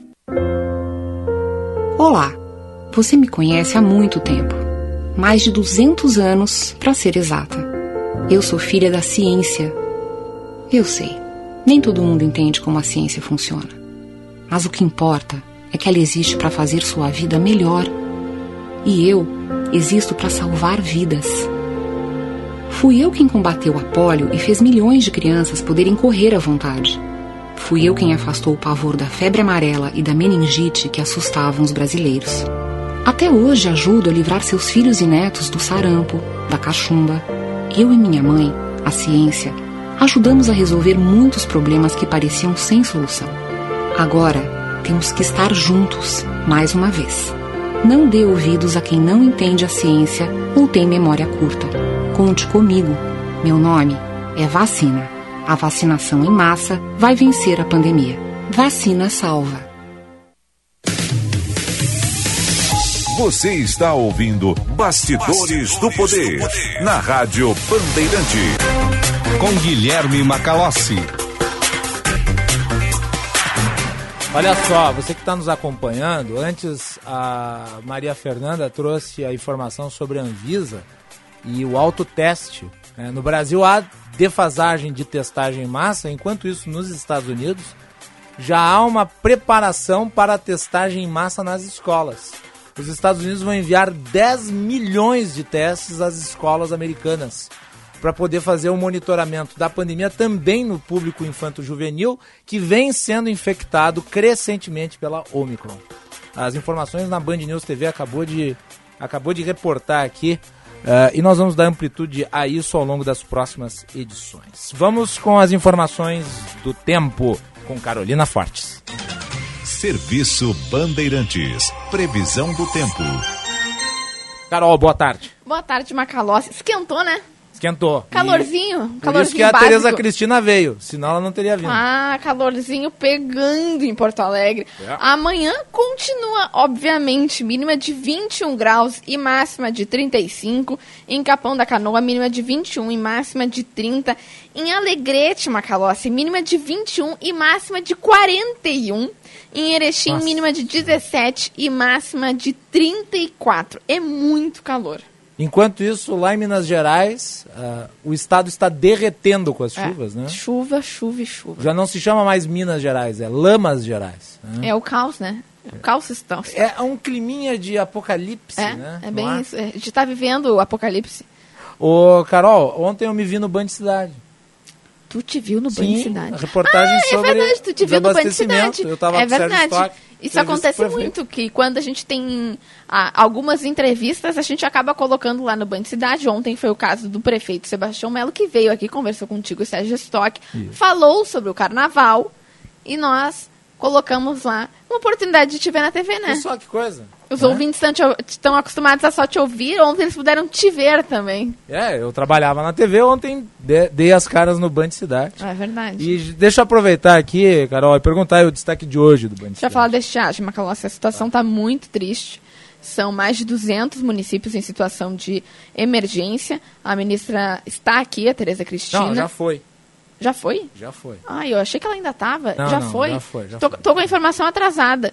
Já foi. Já foi. Então é isso, a gente vai falar sobre isso, sobre a vinda dela e sobre a situação dos municípios que está, infelizmente, muito triste. Muitos produtores perdendo suas produções. E a gente traz essa informação durante toda a semana. A gente tem feito isso no Band Cidade, acompanhando diversos setores de produção. E hoje é mais um dia que a gente vai trazer as informações no Band Cidade às 18h50. Muito bem. Muito obrigado, Obrigada, Carolina. Macalossi. Tá aí então, a partir das 10 para 7 na TV Band, você confere o Band Cidade, os destaques aqui do Rio Grande do Sul. Agora são 14 horas e 56 minutos, temperatura em Porto Alegre 32 graus e um décimo. Calor está chegando, os próximos dias serão de altíssimas temperaturas em todo o estado. Além dos problemas econômicos, é importante cuidar da saúde, se hidratar, buscar locais que não tenham a incidência de raios de sol e, claro, passar protetor solar, evitar queimaduras e até mesmo né, a incidência de raios ultravioleta que podem prejudicar no médio e no longo prazo, causando inclusive câncer e outras doenças de pele.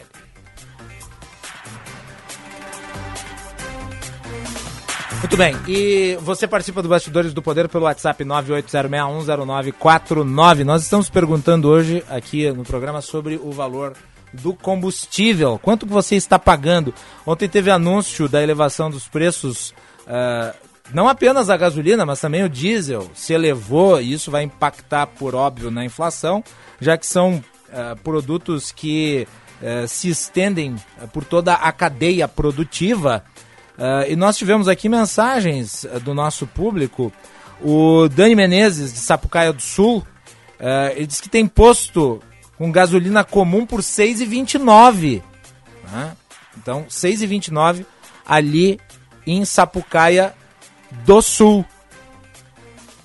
Já em São Leopoldo, R$ 6,10. Abastecimento. Mensagem do Flávio. Ah, e mais, ah, nós temos também aqui ah, em Alvorada, já um valor mais elevado, R$ 6,97. Então, você vê aí variações consistentes no preço do combustível em várias localidades. Ah, participe enviando a sua contribuição aqui no Bastidores do Poder. Quanto você está pagando no litro de gasolina na região em que você mora depois desta atualização de 11 centavos em média? Claro, existem flutuações de região, mas 11 centavos em média no preço do combustível. 980610949. O Ronaldo manda aqui, baixa ICM e sobe combustível. Não perdem nada, só o povo sofre. Pois é, né? É, fato é que o ICMS, apesar de ter se reduzido aqui em virtude da, da majoração das alíquotas, o fim delas, uh, o, o, grande balizador da explosão no preço dos combustíveis foi uh, o, o, valor do dólar. Né? No início de 2021, a média do preço de gasolina estava na casa de 4,40. Né? Uh, e as alíquotas de ICMS elas só mudaram ao final do ano. Ainda assim, nós tivemos uma elevação brutal ao longo do ano o que indica que existem outros fatores aí por trás na subida dos preços. O Bruno Recini, ele informa que em Tramandaí, na saída da cidade, o preço da gasolina está em R$ 6,64. Uhum. Obrigado aí pela contribuição, Bruno Recini. Uh, se você tiver né, contribuição a dar ao programa, informando quanto que você está pagando o preço da gasolina, envie a sua mensagem 98061 0949. Vamos para mais um intervalo, vamos voltar falando sobre inovações no campo da medicina uh, nas cardiopatias. Uh, tem uma revolução em curso e envolve o transplante, o transplante de coração de porco para ser humano. Na sequência, fiquem conosco, Bastidores do Poder. Você está ouvindo Bastidores, Bastidores do, poder, do, poder, na Rádio Bandeirante. Com Guilherme Macalossi. Tabacaria Paromas, 20 anos de tradição, atendimento personalizado. Dê mais paromas ao seu estilo. A sua tabacaria em Porto Alegre, Avenida Farrapos 286. Teleentrega Watts 99558 6540. Quer a segurança de ter uma regulação médica e serviço de ambulância 24 horas para você e sua família? Os planos para atendimento domiciliar da Transul são a partir de R$ 49,90, podendo chegar a R$ 19,90 para os dependentes. Consulte e proteja-se. Ligue agora e faça o seu. Saiba mais em www.transul.com.br ou 0800 0090 192. Se jogar no verão, toda a proteção. Você tem um sol na beira-mar. Vem você, sua pele hidratar. Você vem da praia fresco bom. Vem você com creme de poçol. Verão Panvel, com você na loja, no site, no Alô Panvel ou no app. Baixe e aproveite. Panvel, bem você, você bem. Panvel. O Cindy Lojas Porto Alegre se preocupa com o bem-estar e a saúde de todos os seus associados. Por isso, contamos com um convênio de medicina do trabalho, na cobertura de atestado, consultas, exames e laudos. Preservar a saúde dos nossos trabalhadores é prioridade para continuarmos inspirando e transformando. Cindy Lojas Porto Alegre. Inspiração para transformar o varejo.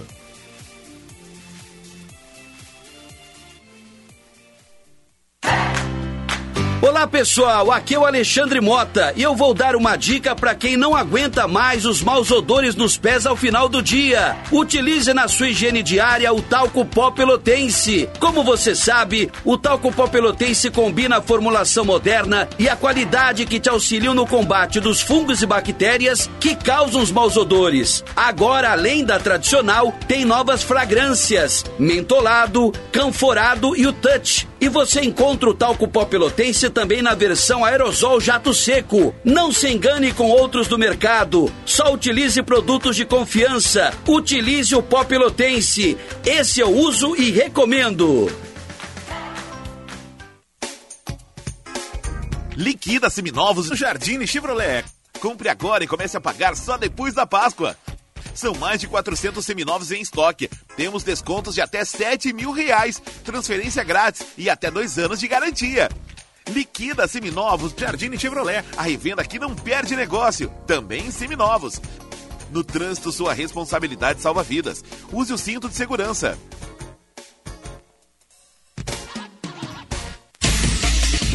Você está ouvindo a Rádio Bandeirantes de Porto Alegre. Nova planta transmissora FM 94.9. Chegando a novas comunidades. Sintonize FM 94.9 e aplicativo Band Rádios. Bandeirantes. Bandeirantes. No ar com mais emoção.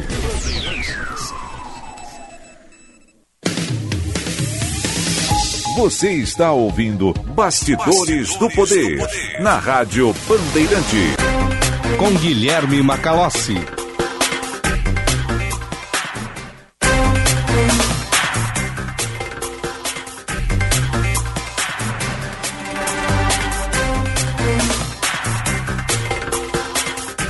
Quinze horas e quatro minutos. Temperatura em Porto Alegre 31 graus e 8 décimos.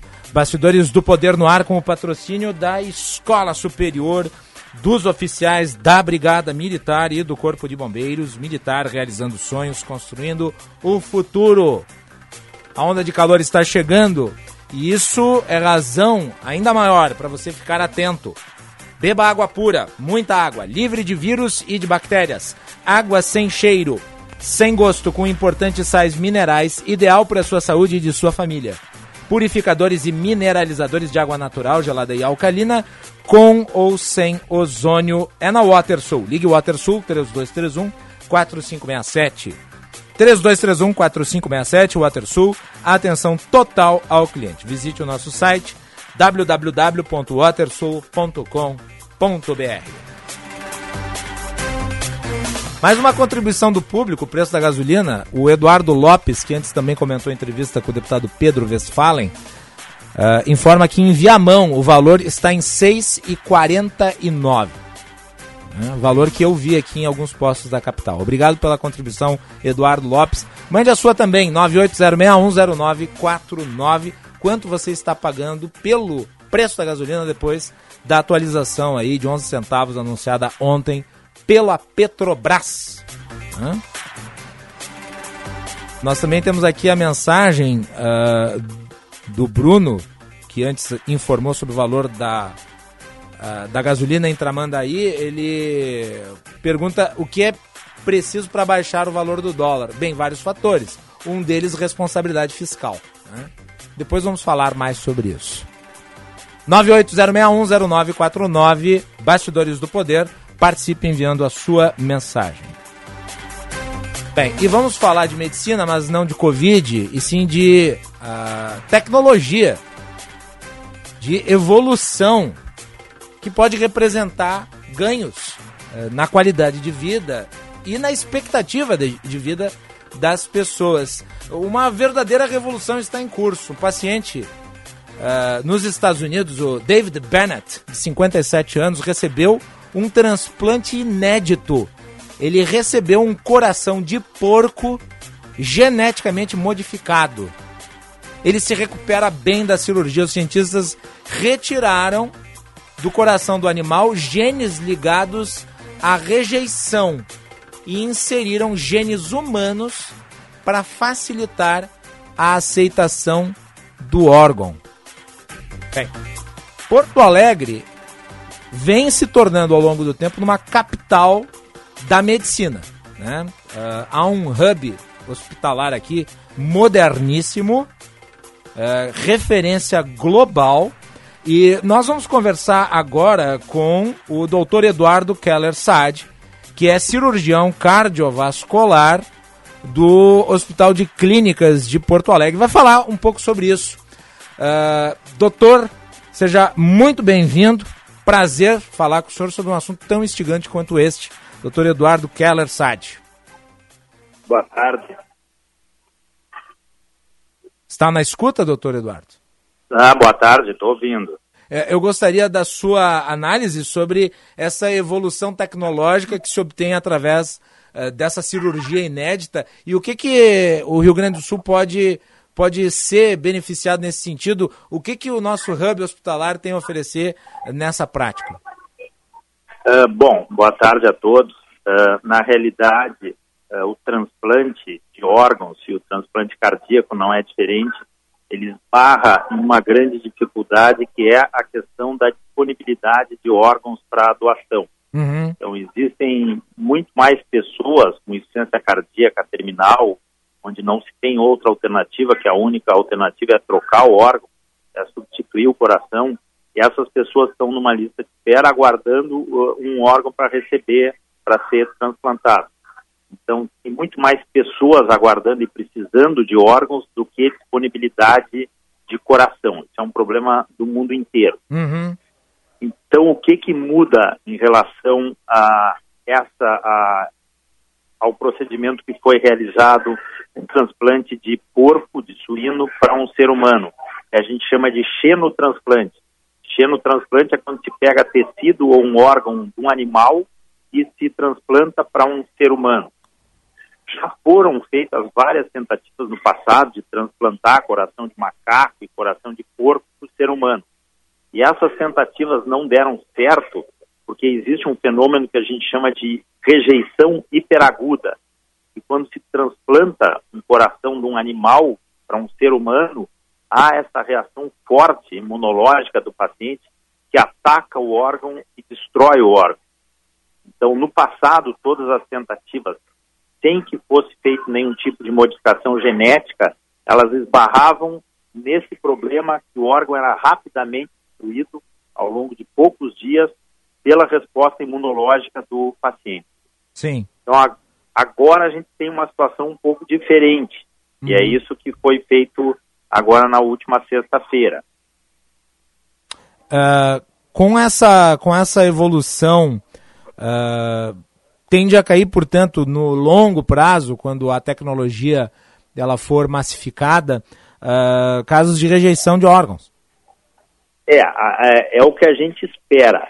Esse é um passo, é um, foi um primeiro passo muito importante que foi dado, mas nós temos que aguardar ainda para ver os resultados a médio prazo.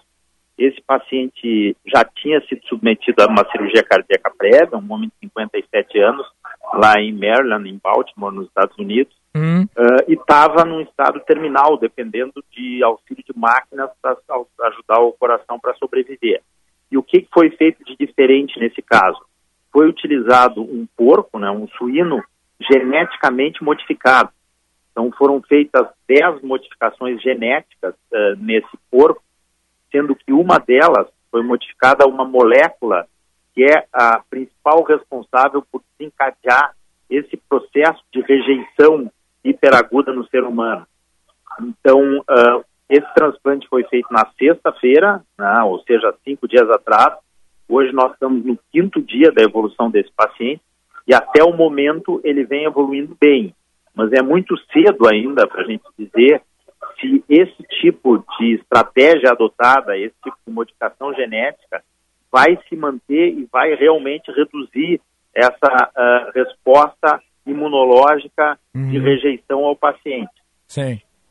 É, no caso, é, para explicar para o público leigo que nos acompanha, o sistema imunológico identifica um órgão é, que não é aquele da pessoa que recebeu a doação como um agressor e o ataca. É isso que acontece basicamente. Há remédios que servem para evitar esse tipo de situação. Através dessa modificação genética, é isso que se supriria, se enganaria o organismo, é isso? Exatamente. Uh, se a gente pegar, por exemplo, o coronavírus, né, como exemplo, uhum. que tomara que a gente esteja perto do fim dessa pandemia aí que já nos assola há quase dois anos. Então, quando esse vírus entra no organismo, o organismo, assim como outros uh, vírus e bactérias, o organismo identifica uh, esse vírus ou bactéria como um ser estranho e o sistema imunológico começa a atacar esse microorganismo às vezes essa resposta é uma resposta exagerada, não é uma resposta equilibrada. Então, no caso do Covid e do coronavírus, uh, acontece isso. Há uma resposta inflamatória imunológica exagerada para o tipo de agressão. E no órgão transplantado, a mesma coisa. O indivíduo reconhece o sistema imunológico, os nossos soldados do organismo, reconhecem é, esse órgão novo como um invasor uhum. e aí tentam atacar e destruir. Uh, e é justamente por isso que todos os pacientes que são submetidos a transplantes de órgão, aí mesmo entre seres humanos, eles precisam ficar com drogas imunossupressoras para reduzir essa resposta imunológica de agressão. Só que com animais seria muito mais lógico a gente criar animais corpo é muito parecido com o ser humano do ponto de vista anatômico e funcional. Uh, ele tem um peso que rapidamente ele atinge o peso ser humano Então seria muito lógico se a gente conseguisse controlar essa reação uh, imunológica uh, hiperaguda, que a gente transplantasse corações uh, de animais, no caso de porco, para o ser humano e não ficar esperando aparecer um coração que muitas vezes não ocorre. Então, o cenário agora e a grande expectativa no meio médico e cardiológico é ver o que, que vai acontecer com essas modificações genéticas que foram feitas. Porque essa é a primeira vez que o FDA autoriza de maneira emergencial o uso de um coração de animal em um ser humano uh, com essa modificação genética. Então é um passo grande, mas ainda é muito cedo para a gente comemorar uma vitória. Sim. Uh, o porco é escolhido como animal que vai ser a base para esse tipo de procedimento porque ele tem maior compatibilidade? Qual que é o critério, doutor Eduardo? É, tem alguma realidade, condicionante nesse sentido? Tem, tem. Na realidade, é, o macaco e o porco são os animais mais próximos, mais parecidos com o ser humano do ponto de vista anatômico, do ponto de vista uh, de, de, de, estatura, de peso. Uh, o porco tem a vantagem que, primeiro, a disponibilidade é muito mais fácil do que um, um macaco. Uh, segundo, a gente consegue atingir um peso elevado de um porco, em torno de seis meses. O porco uhum. pode pesar até quase 100 quilos. Então, a gente pode conseguir uh, um órgão do tamanho adequado, dependendo da superfície corporal do paciente. Uh, e, por fim, essa parte anatômica de implante é muito semelhante ao coração do ser humano. Então, a gente tem todas as, as características e as empresas, uh, existem várias nos Estados Unidos que estão trabalhando com engenharia genética, têm utilizado o corpo uh, com esse objetivo. Talvez no futuro, se a gente fizer uma, uma, uma, uma avaliação, um exercício de futurologia, o ideal seria que a gente pudesse modificar geneticamente o porco, que o porco fosse tão similar a nossa, a cada um de nós, cada um pudesse ter o seu porco, um avatar porco no futuro, uhum. para se eventualmente precisasse um transplante, aí sim o organismo não reconheceria como um corpo estranho, mas sim como uma, uma estrutura geneticamente igual ou pelo menos muito semelhante. E aí a gente evitaria esses fenômenos de rejeição. Uma pergunta tipicamente de leigo. Há pesquisas no campo das células tronco embrionárias, inclusive na área do desenvolvimento de órgãos a partir delas. Uh, em que sentido esse novo ramo de pesquisa se sobrepõe ao das células-tronco. Há esse conflito?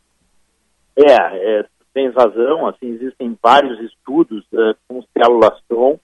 Uh, na parte cardiovascular foram utilizadas células-tronco para tentar regenerar partes do músculo cardíaco que foram perdidas, mortas por infartos, por exemplo, e os resultados não foram muito promissores.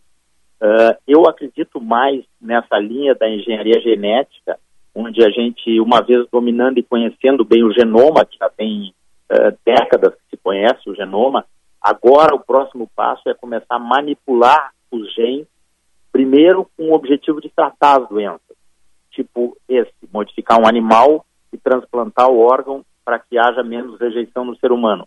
E provavelmente no futuro nós vamos chegar num ponto onde nós vamos conseguir modificar geneticamente o próprio indivíduo, identificar quais genes potencialmente doentes e que poderiam causar determinada doença e manipular esses genes com o objetivo de prevenir as doenças.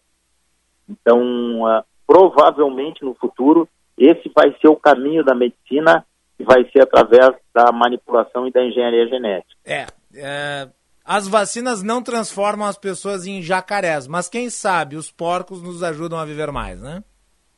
Pois é, exato. Muito bem, doutor Eduardo Keller Sade, um assunto instigante. Muito obrigado pela participação. Porto Alegre é uma referência no campo uh, da, do diagnóstico e no tratamento das cardiopatias. Uh, lhe parabenizo pelo trabalho aí a todos do Hospital de Clínicas uh, e os microfones com à disposição. Ah, eu agradeço a oportunidade e só gostaria de deixar um recado final uh, que esse procedimento, essa cirurgia, né, que uh, movimentou o mundo, uh, vai servir pelo menos para uma coisa, para reforçar a importância da doação de órgãos, porque hoje, na nossa realidade ainda, a gente depende de uh, doação, de caridade, de espírito de amor daquele familiar que perdeu um ente querido e que vai decidir se vai ou não doar um órgão. E sempre que a gente aborda esse assunto, na semana seguinte, há um aumento significativo da doação de órgãos. Então, enquanto a gente aguarda ansiosamente pela evolução da ciência e torce para que esse procedimento continue dando certo, a gente faz um apelo para a população. O que a gente tem hoje para oferecer do ponto de vista prático é o transplante para doenças terminais uh, de doadores de, de seres humanos uh, mesmo, e não de animais. Muito bem. Aí então, Eduardo Carassade, cirurgião cardiovascular, muito obrigado pela participação e até uma próxima oportunidade. Um grande abraço, boa tarde a todos. Aí então. O Maria Fernanda, você viu que o presidente Jair Bolsonaro comentou da Omicron, né? É, ele disse que a Omicron é bem-vinda ao Brasil. Eu vou colocar aqui o áudio, ô Braguinha, vamos reproduzir uh, direto aqui do nosso estúdio a fala do presidente Jair Bolsonaro. Velha fórmula. O Omicron não tem matado ninguém. O que morreu aqui em Goiás é, não foi de Omicron, com Omicron. Na verdade, ele foi com Omicron, não foi de Omicron. Ele já tinha problemas seríssimos, em especial nos pulmões. Acabou falecendo. Agora, Omicron, que já espalhou pelo mundo todo, como as próprias pessoas que entendem de verdade dizem, que ela tem uma capacidade de, de se divulgar, de difundir muito grande, né? mas de, de letalidade muito pequena. Dizem até que seria um vírus vacinal. Né? Devem até, deveriam até, segundo algumas pessoas estudiosas e sérias e não vinculadas a farmacêuticas, né? Dizem que a Omicron é bem-vinda, que pode sim sinalizar o fim da pandemia. Ou seja, o presidente dá as boas-vindas à Omicron. É, eu até imagino a, a, o governo estudando a hipótese de uma recepção diplomática, né? Quem sabe uma apresentação musical do nosso ministro sanfoneiro. É. Seja bem-vindo à Omicron. O presidente lhes, lhe, lhe recebe de braços abertos. Eu adoro a lianeza com que o presidente trata né, do assunto morte. É, ele, vamos lá, barateia as vidas. É, de uma forma que é absolutamente infeliz. Vamos no intervalo. Que a gente possa ser parceiros para dançar, pular, plantar e colher, lutar, porque nada vem fácil. Que a gente possa ser parceiros para cair e levantar, se emocionar com as conquistas, se apaixonar de novo e evoluir que a gente possa estar sempre ao seu lado. Feliz 2022. Banrisul. Nossa parceria faz a diferença. DK 150, a moto ideal para você que precisa de agilidade para as entregas. 150 cilindradas, freio combinado, maior segurança e desempenho, dois anos de garantia e valor que cabe no seu bolso. Você pode pagar em até 48 vezes sem entrada. Vá até a Suzuki Sun Motors, Ipiranga 8049. Suzuki Sun Motors, a sua concessionária Suzuki duas rodas. Conta de luz alta nesse verão? Economize já! Só na Espaço Luz você tem energia sustentável, com qualidade e garantia. Na praia, no campo, na sua empresa, aonde você estiver. Pensou em energia solar? Pensou Espaço Luz. Mais energia nesse verão, só com a número 1 um em energia solar no Rio Grande do Sul. Acesse espaçoluzenergia.com.br e saiba mais.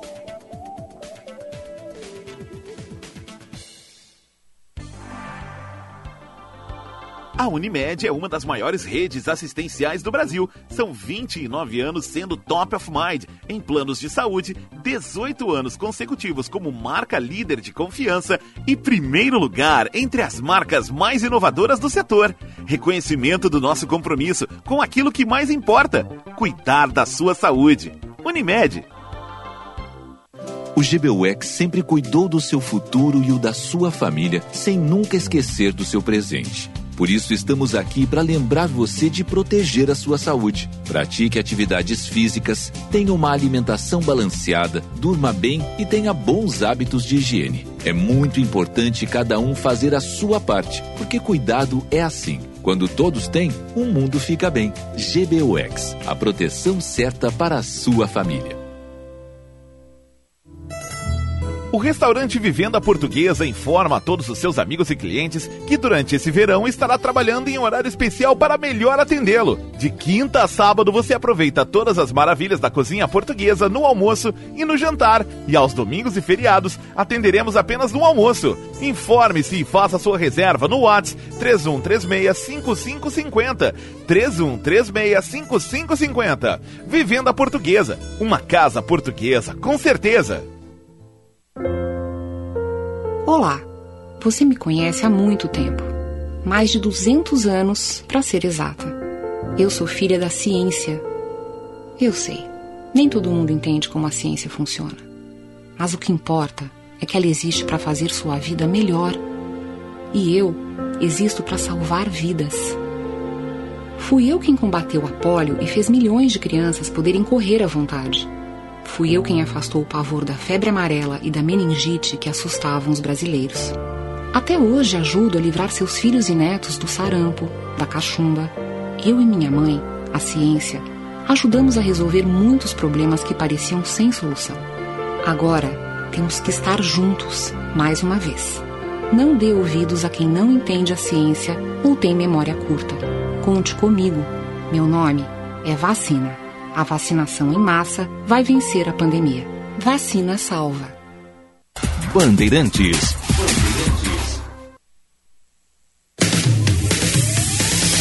Você está ouvindo Bastidores, Bastidores do, poder, do Poder na Rádio Bandeirante. Com Guilherme Macalossi.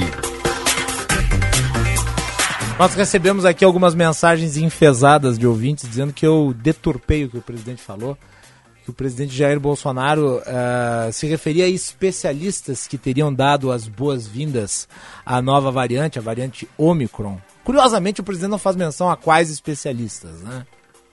Eh, ele atribui a especialistas boas-vindas. Palavras dele. Nenhum médico sério dá boas-vindas a doença nenhuma. Até porque ela vai causar prejuízos e pode causar óbitos. História essa de boas-vindas. Inegavelmente ele comemora. Afinal de contas, ele dá a informação em tom exultante, em certa medida, atribuindo isso a certas fontes que ele não revela. Aliás, o presidente da República é especialista em não revelar fontes sendo ele mandatário. Então que ele diga, bem, esse especialista disse que a variante é bem-vinda. 70 mil casos ontem registrados no Brasil. Bem-vinda por quê? Tudo bem. Vamos falar com o Alexandre Garcia, diretor-geral do DAMAI. Tá chegando aí a onda de calor e com ela o abastecimento fica comprometido. Vamos tratar um pouco disso. Uh, diretora, seja bem-vindo ao Bastidores do Poder. Boa tarde. Boa tarde, Guilherme. Boa tarde aos que nos ouvem aí. Sempre um prazer poder ocupar os espaços e conseguir levar a informação para a população do que está acontecendo e dessa situação aí que vem nos assolando, que é essa estiagem e essa onda de calor aí. É, quais são as medidas que o DAMAI vai adotar ao longo dos próximos dias para minimizar o potencial risco de abastecimento de água aí na capital? Bom, é, é, primeiro só fazendo uma pequena correção, é DEMAI, é demudo, DEMAI. DEMAI. Tá. Então, uh, a gente vem investindo já há bastante tempo nessa região, porque é uma região que vem sofrendo há muitos anos né, uh, uh, com o desabastecimento. E a gente fez várias obras acreditando que a gente ia conseguir ter um, um verão, uma condição de abastecimento muito melhorada. Contudo, a gente não contava com essa crise hídrica, né, com essa uh, estiagem que está nos assolando e também com esses níveis de calores históricos aí que a gente está vivendo. Uh, a gente já fez um, um, prolongamento do ponto de captação, né? Se a gente estivesse ainda utilizando o ponto de captação de água no Guaíba, o ponto original de quando uhum. da construção da ETA, hoje nós não teríamos mais água porque ele já está no seco, já está fora da água. Então a gente fez há alguns anos um investimento, fizemos um ponto de captação a 2 mil metros né, da margem, justamente para que a gente consiga buscar uma água de melhor qualidade, ter mais água, né, efetivamente. Mas uh, uh, a gente vem sofrendo com um índice de turbidez muito elevado. Para vocês terem uma ideia, a gente uh, é acostumado a captar água do, do, do, Guaíba, né, onde a turbidez é entre 30 e 40. A turbidez, na verdade, para que, vamos dizer assim, tentando ser um pouco mais didático, para que a população nos entenda, seria água mais turva, né, água mais barrenta, mais suja, quando a gente faz a captação, então, para fazer o tratamento. Então, o nosso costume ali no Belém Novo é entre, captar água entre 30 e 40 né, de unidade de turbidez, uh, e a gente tem momentos, pontos, né, que a gente está sofrendo agora, onde a gente tranca em mil, mil unidades uh, uh, de turbidez, porque é o, até onde o aparelho mede, né? Então, quando uhum. passa de mil, a gente tranca no mil, porque passou de mil, porque ele para o nível de, do, do turbidímetro vai até mil.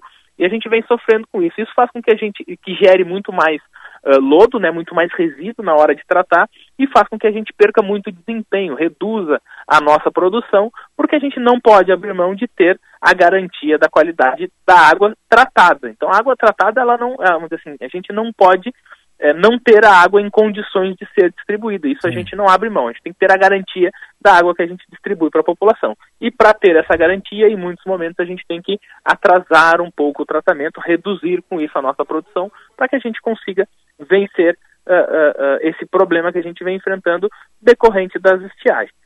Muito bem, nós estamos conversando com o Alexandre Garcia, que é o diretor-geral da MAI, sobre, obviamente, o impacto da estiagem aqui na capital e o abastecimento de água. E nós temos a Cissa Kramer, que está aqui no Bastidores do Poder.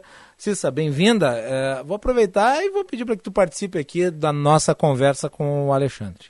Boa tarde, boa tarde a todos, boa tarde, Alexandre. Olha, conversando agora, Alexandre, com produtores lá de Santo Ângelo, né, que enfrentam uma situação ainda mais crítica que a gente aqui na região metropolitana, pela escassez de água nos reservatórios, né? Já praticamente não há água lá na região, né? A não ser quem tem um poço em casa. E eu queria te perguntar sobre a, a medição do, do Lago Guaíba, né? A gente está aí com um índice baixando, né? A gente já tem aí 30 centímetros a menos que na última medição da Defesa Civil. E a perspectiva dessa, dessa, dessa seca aqui para o consumo da água aqui nessa, na, na, região metropolitana, que tem no Guaíba aí a sua principal fonte, né? Sim. Uh, primeiro, boa tarde, Cissa, bem-vinda. Uh, a gente tem uma condição diferente, né, dessa que tu, tu relatou aí, que tu conversavas, tá? A gente não corre o risco de ficar sem água, porque a gente está captando água um manancial com muita capacidade, que é o Guaíba. O nosso ponto de captação ele está a 2 mil metros da margem, então a gente tem água. A questão é, como ele baixou demais o nível, né, a gente está captando uma água que uh, com muito, vamos dizer assim, muita turbidez, com muito, vamos dizer assim, uh, com muita matéria orgânica. Em alguns momentos ela parece ser até um lodo, assim, parece ter mais areia do que água. Então, na hora de fazer o tratamento, a gente precisa retardar um pouco mais, porque eu repito, a gente não abre mão de garantir a distribuição, a água tratada, a qualidade da água tratada, sob pena da gente ter outros tipos de problemas se a gente não tiver a garantia da condição da água tratada. Então, assim, uh, outros pontos né, estão sofrendo mais porque eles têm a ausência da água. O nosso caso é a qualidade da água que está vindo para o Guaíba num ponto onde a gente tem muita sensibilidade no tratamento. A gente tem um grande sistema de abastecimento sendo executado lá nesse momento, né? A gente está com uma obra de uma estação de tratamento nova, um novo ponto de captação e que vai solucionar esse problema a longo prazo. Mas no momento a gente está, vamos dizer assim, com o sistema trabalhando no limite. É. Qualquer pequena diminuição na produção já vai acarretar num problema para a comunidade. Então, o problema é nós estamos hoje, por exemplo, a gente está conseguindo manter o sistema todo abastecendo a pleno, mas nós estamos captando água com uma turbidez de 150, cinco vezes maior do que é o normal. Até 5, 6, 7 vezes maior do que o normal, a gente consegue manter o sistema todo funcionando a pleno. Só que a gente teve eventos tá, onde a gente teve mais de 20 vezes o normal do que a gente tem. Então a gente tem uh, momentos de turbidez de 600, turbidez que passou de mil, alguns picos que passam de mil. E aí, para a gente conseguir garantir a qualidade da água, a gente precisa diminuir a velocidade da produção. Como a nossa planta lá é uma planta para 1.200 litros de água tratada por segundo, quando a gente diminui um pouco, a gente cai para 800 ou 700 litros de água tratada por segundo, a gente acaba deixando aqueles pontos mais distantes, lá em cima, na Lomba do Pinheiro, a cerca de 30 quilômetros da estação, com a dificuldade de abastecimento. Então, é, é, essa é a nossa realidade. A agora, precisa... a atualização do sistema fica pronto só em 2024. Isso, a atualização do sistema fica pronta em 2024. A gente fez grandes investimentos nessa área, né? Como eu referi, a gente fez um ponto de captação a 2 mil metros, a gente fez substituição de redes, construímos um novo reservatório, substituímos bombas, fizemos obras de setorização justamente para que a gente consiga suprir isso.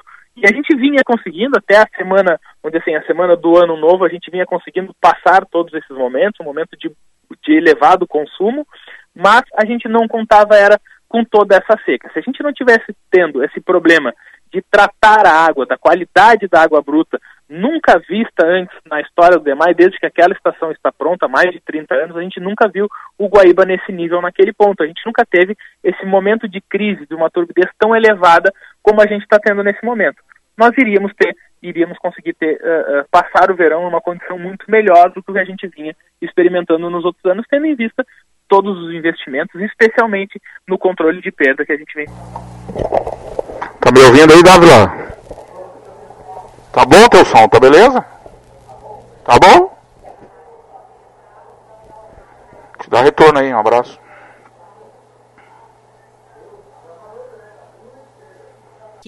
Na região de Porto Alegre. É preciso que as pessoas tenham esse, essa consciência e queria aí o teu apelo para a população, porque não é a hora de. Não é nunca porque a gente precisa economizar água, mas mais ainda enfrentando uma estiagem, não é mesmo? Não, exatamente. A gente precisa do apoio da população nesse momento, né? Especialmente a Zona Sul, Extremo Sul e Lomba do Pinheiro, que são os pontos que são abastecidos aí pelo sistema Belém Novo, que fica, por, pelo formato da, do, do, do, nosso manancial, do Guaíba, né? Fica mais à mercê dessas condições de turbidez. Então, o que a gente tem pedido é que a população não lave carro, não lave calçada, não, não molhe gramas, não molhe uh, uh, plantas com a água tratada, porque ela pode significar em algum momento a falta da água para outras pessoas.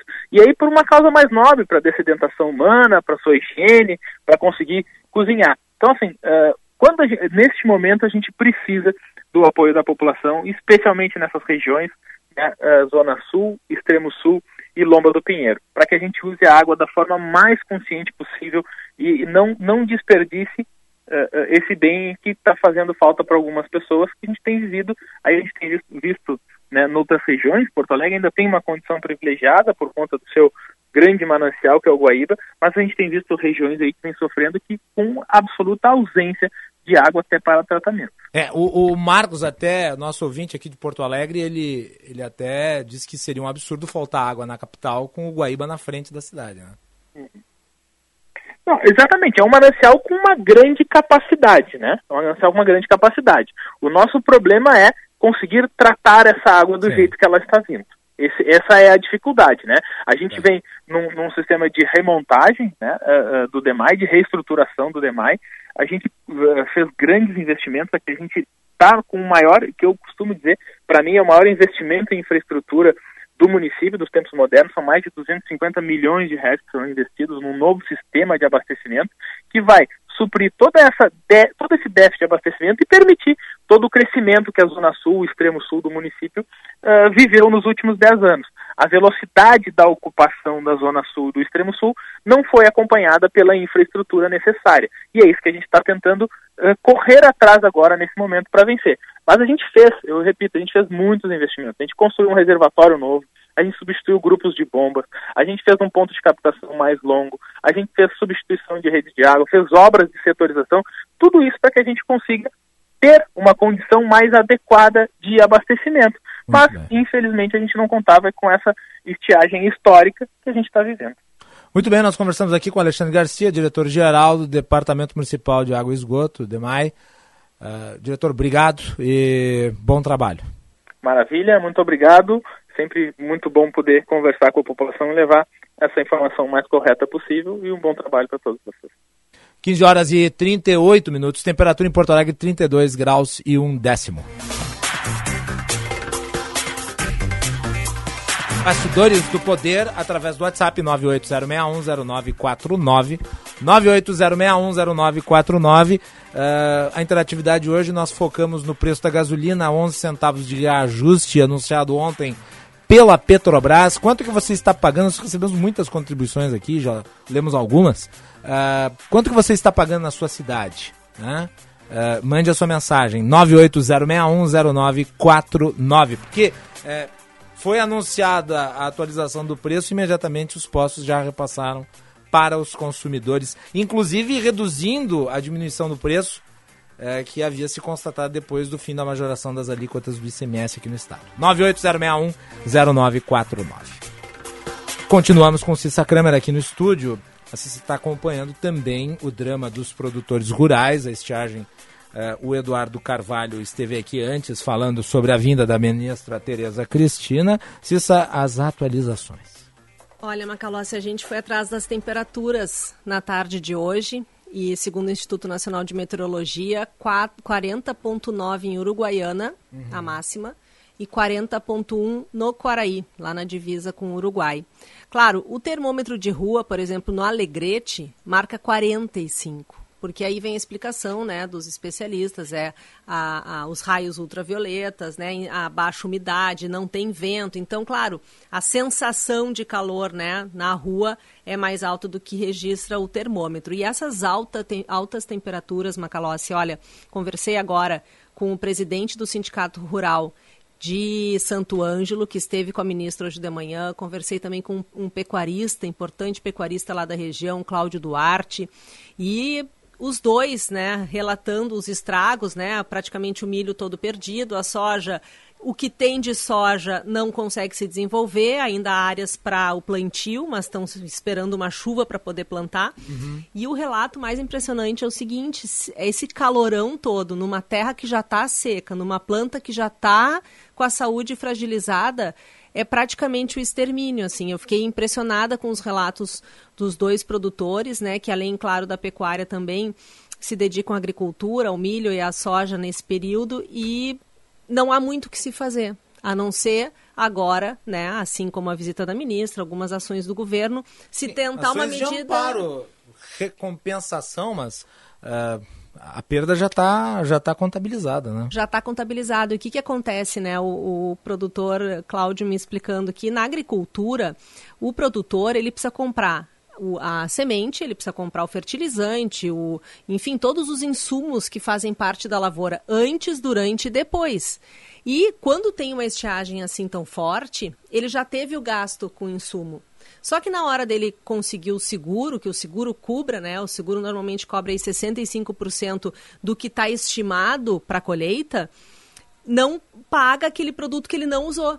Então, ou seja, ele teve o gasto, mas o, o seguro neste momento não reembolsa. Então, eles estão, claro, preocupados né, com essa dívida, estão pedindo para a ministra para prorrogar né, o prazo para que os juros sejam os mesmos, para que eles tenham mais prazo para pagar essas dívidas contraídas para as lavouras. E olha, na propriedade do Cláudio, lá em Santo Ângelo, ele tinha expectativa de colher 150 sacas de milho por hectare. Ele já está colhendo e em alguns lugares ele está conseguindo colher 12 sacas por hectare. Ou seja, Nossa.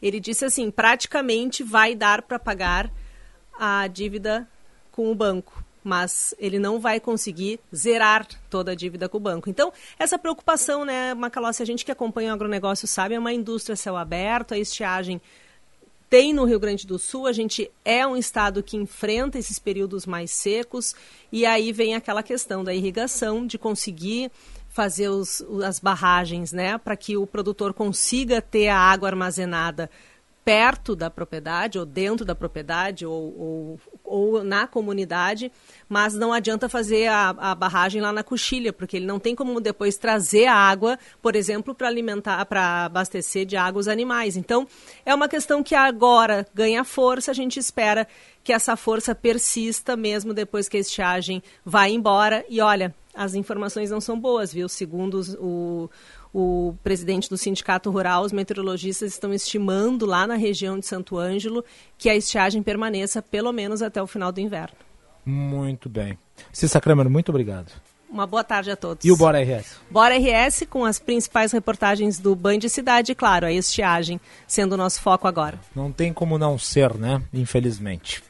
Vamos fazer intervalo, voltamos na sequência, vamos falar sobre a cartinha do Roberto Campos Neto para o Ministério da Economia. Uma cartinha pra lá de desnecessária.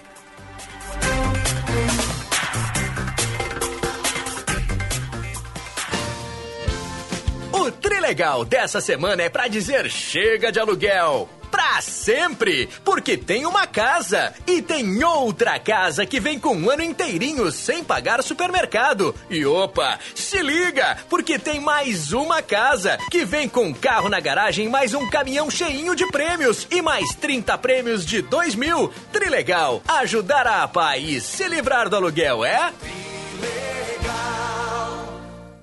Sério que o controle da linha de produção é remoto? Óbvio. É para isso que eu pago internet. Conheça a Blue 3, internet corporativa de alta performance via fibra ótica, com estabilidade total e 100% da velocidade contratada. Tudo para você ter mais controle na sua empresa. Tudo para você ter internet de verdade. Acesse blue3.com.br e consulte a disponibilidade na sua região. Blue 3 Internet All Day. Para um novo você, uma nova Volkswagen. Na Unidos, você encontra toda a inovação da T-Cross, com saldo em até 48 vezes e as três primeiras revisões grátis. E com um detalhe a mais, é pronta entrega.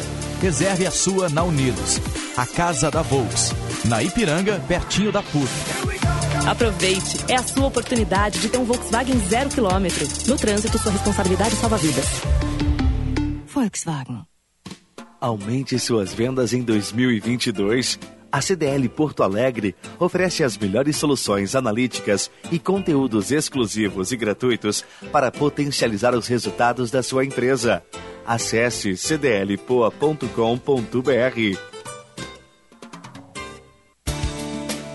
Existem muitos motivos para você, engenheiro gaúcho, ser sócio do CENGRS. Tem plano de saúde com preços diferenciados, cursos de qualificação, descontos em universidades, apoio para empreender e mais uma série de vantagens. A gente até poderia ficar horas falando, mas se você quer saber de tudo mesmo, passe lá no senge.org.br e associe-se. Senge RS, rumo aos 80 anos. Atenção, você que é empreendedor, conecte sua marca com milhares de gaúchos. Anuncie na Band RS. Divulgue sua empresa ou produtos em nossos veículos. Aqui você encontra soluções de comunicação para o seu negócio. Junte sua marca com nossos comunicadores e com os veículos da Band RS. Para saber mais, ligue 51 21 0104 14 ou envie um e-mail para comercialrs@band.com.br. Bandeirantes, fechada com você. Fechada com a verdade. Você está ouvindo Bastidores, Bastidores do, poder, do Poder na Rádio Bandeirante. Com Guilherme Macalossi. E atenção, últimas vagas para o preparatório do concurso de soldado da Brigada Militar, da Escola Superior dos Oficiais da Brigada Militar e do Corpo de Bombeiros Militar, por apenas 299 reais. Informações no site esbm.org.br esbm.org.br. Vem aí a Letícia Pelim com mais informações do trânsito. Serviço Bandeirantes. Repórter Aéreo. Você dá o exemplo, a empatia no trânsito vai adiante. Detran e Governo do Rio Grande do Sul. Novas façanhas. Muito boa tarde, Guilherme Macalossi, ouvintes boa tarde, Letícia. Bandeirantes. Trânsito intenso pelo trecho do bairro Rio Branco, Bonfim, na Oswaldo Aranha, Protásio Alves, sem acidentes, é só o fluxo mais acentuado de veículos, e pela Garibaldi, Santo Antônio e também em alguns pontos da Independência. Chegando na Mostardeiro, Guete, sem pontos de retenção, fluxo liberado, assim como a Carlos Gomes, Dom Pedro II, nos dois sentidos, e pela Zona Norte, na Sertório, Assis Brasil, um tapetinho. Poucos carros trafegando no sentido aos bairros ou seguindo em direção a Farrapos e a região da terceira perimetral. Você dá o um exemplo, empatia no trânsito, vai adiante. Detran e Governo do Rio Grande do Sul, novas façanhas. É contigo, Guilherme Macalossi. Muito bem, obrigado. E duas mensagens rapidinho aqui. A Maria Clara, ela escreve que é incrível que este país, o Japão, não precisa de chuva. Israel nem se fala, no meio do deserto, tem sistema de irrigação, aliás, realmente, né? Israel é um exemplo. É, e aqui em pleno século XXI, este horror todo, que país é este? País em que o Estado não cumpre a sua função, em que há insegurança jurídica e que o planejamento não é uma prioridade. Uh, o Denis Arantes ele diz que a, a crise hídrica no estado do Rio Grande do Sul vem de muito tempo. governo estadual e federal, se tivessem feito algo como querem que seja feito hoje, o estado não estaria passando por essa situação. Obrigado pela mensagem. É exatamente isso. Né? Há um déficit de investimentos histórico. Bom, Ontem nós tivemos uma entrevista longa com o Leonardo Ribeiro, economista e especialista em contas públicas. Falamos sobre a situação da economia brasileira. Um dos principais indicadores dela foi divulgado ontem, o índice IPCA, uh, que é a inflação, o acumulado de 10,06%.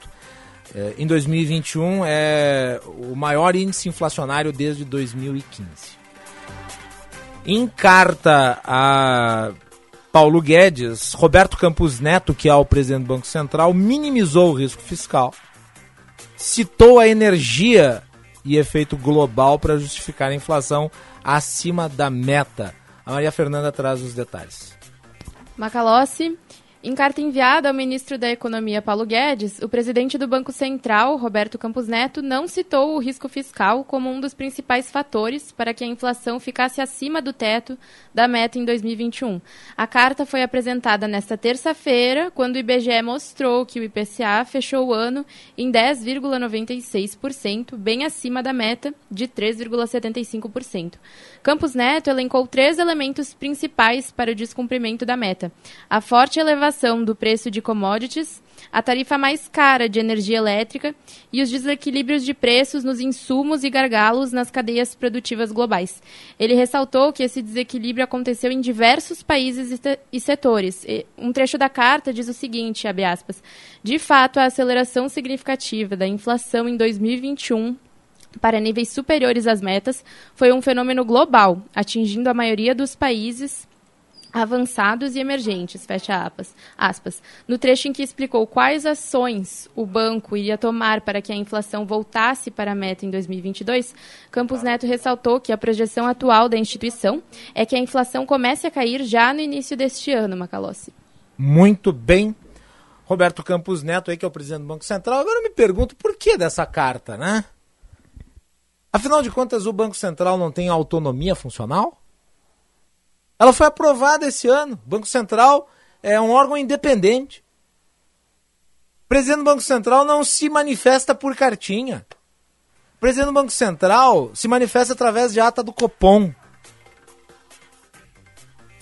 Esse liberalismo brasileira. Esse liberalismo de meia tigela. A análise do Roberto Campos Neto está errada, sim. É, há um componente fiscal ali importante, é, não se pode não se pode atenuá-lo. E aqui é pela relação política, mas uma parte dessa inflação é problema sim de ordem global. Agora, isso tem que ficar claro através das atas do Copom e não de cartinha até porque em relação ao fator fiscal, a responsabilidade não é do Banco Central. O Banco Central trata da política monetária. Quem trata da política fiscal é o Ministério da Fazenda. E as escolhas erradas que influenciaram na na inflação que se verificou no ano de 2021 e que se verificará no ano de 2022, ela é consequência direta das escolhas do governo. Que ao invés de preservar os marcos da nossa âncora fiscal, resolveu distorcê-la em nome. Em nome, nós sabemos do que? Da eleição. Hã? Em nome é, da necessidade de viabilizar a pré-candidatura de Bolsonaro à reeleição. Isso tem um custo. Há um só tempo a PEC dos precatórios mudou a lei do teto de gastos, estabelecendo uma nova forma de cálculo, antecipando o que a lei previa no futuro de médio prazo, convenientemente para agora, uh, criou um passivo de precatórios que vai ter que ser pago no futuro. E, claro, né, a necessidade de criar um programa de benefício social permanente, mas desvinculada de uma fonte de receita. Daí agredindo a lei de responsabilidade fiscal, que é anterior à lei do teto. É o que o Carlos Andreas chamou de é, tripé do esculacho fiscal. Não foi escolha do Banco Central, foi escolha do governo, através do Ministério da Fazenda. Aliás, do Ministério da Economia, cujo titular é Paulo Guedes. Quem tem que dar explicação é Paulo Guedes é que o Copom se manifesta através de ata. Muito bem. Agora 15 horas e 55 minutos, temperatura em Porto Alegre 32 graus. Você participa do programa através do WhatsApp 980610949. 980610949.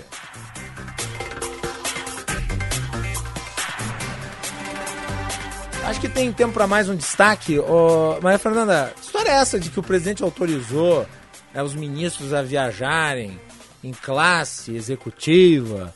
É, uma mordomia que agora está publicada no Diário Oficial da União. Para encerrar essa notícia maravilhosa. Macalossi, citando a necessidade de atenuar os efeitos de um, aspas, déficit de ergonomia o, governa, o, o presidente Jair Bolsonaro editou um decreto que permite que ministros de Estado e cargos de confiança de alto nível da administração federal possam viajar em classe executiva durante missões oficiais ao exterior.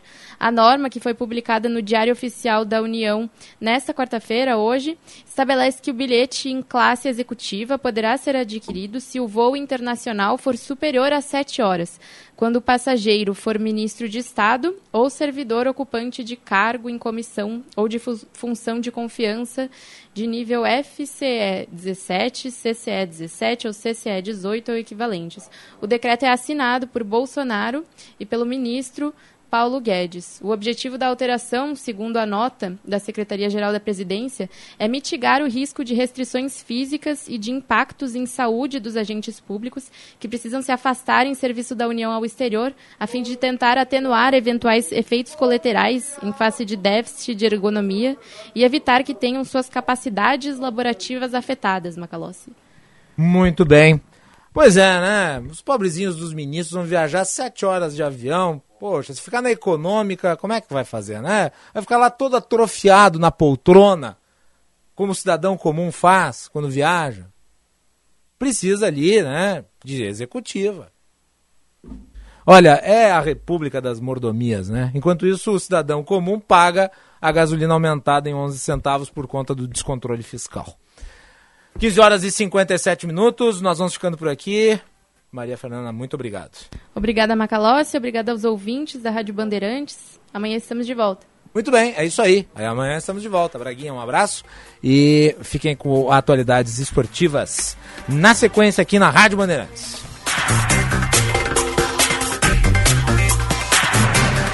Você ouviu Bastidores, Bastidores do, poder, do Poder na Rádio Bandeirantes. Com Guilherme Macalossi.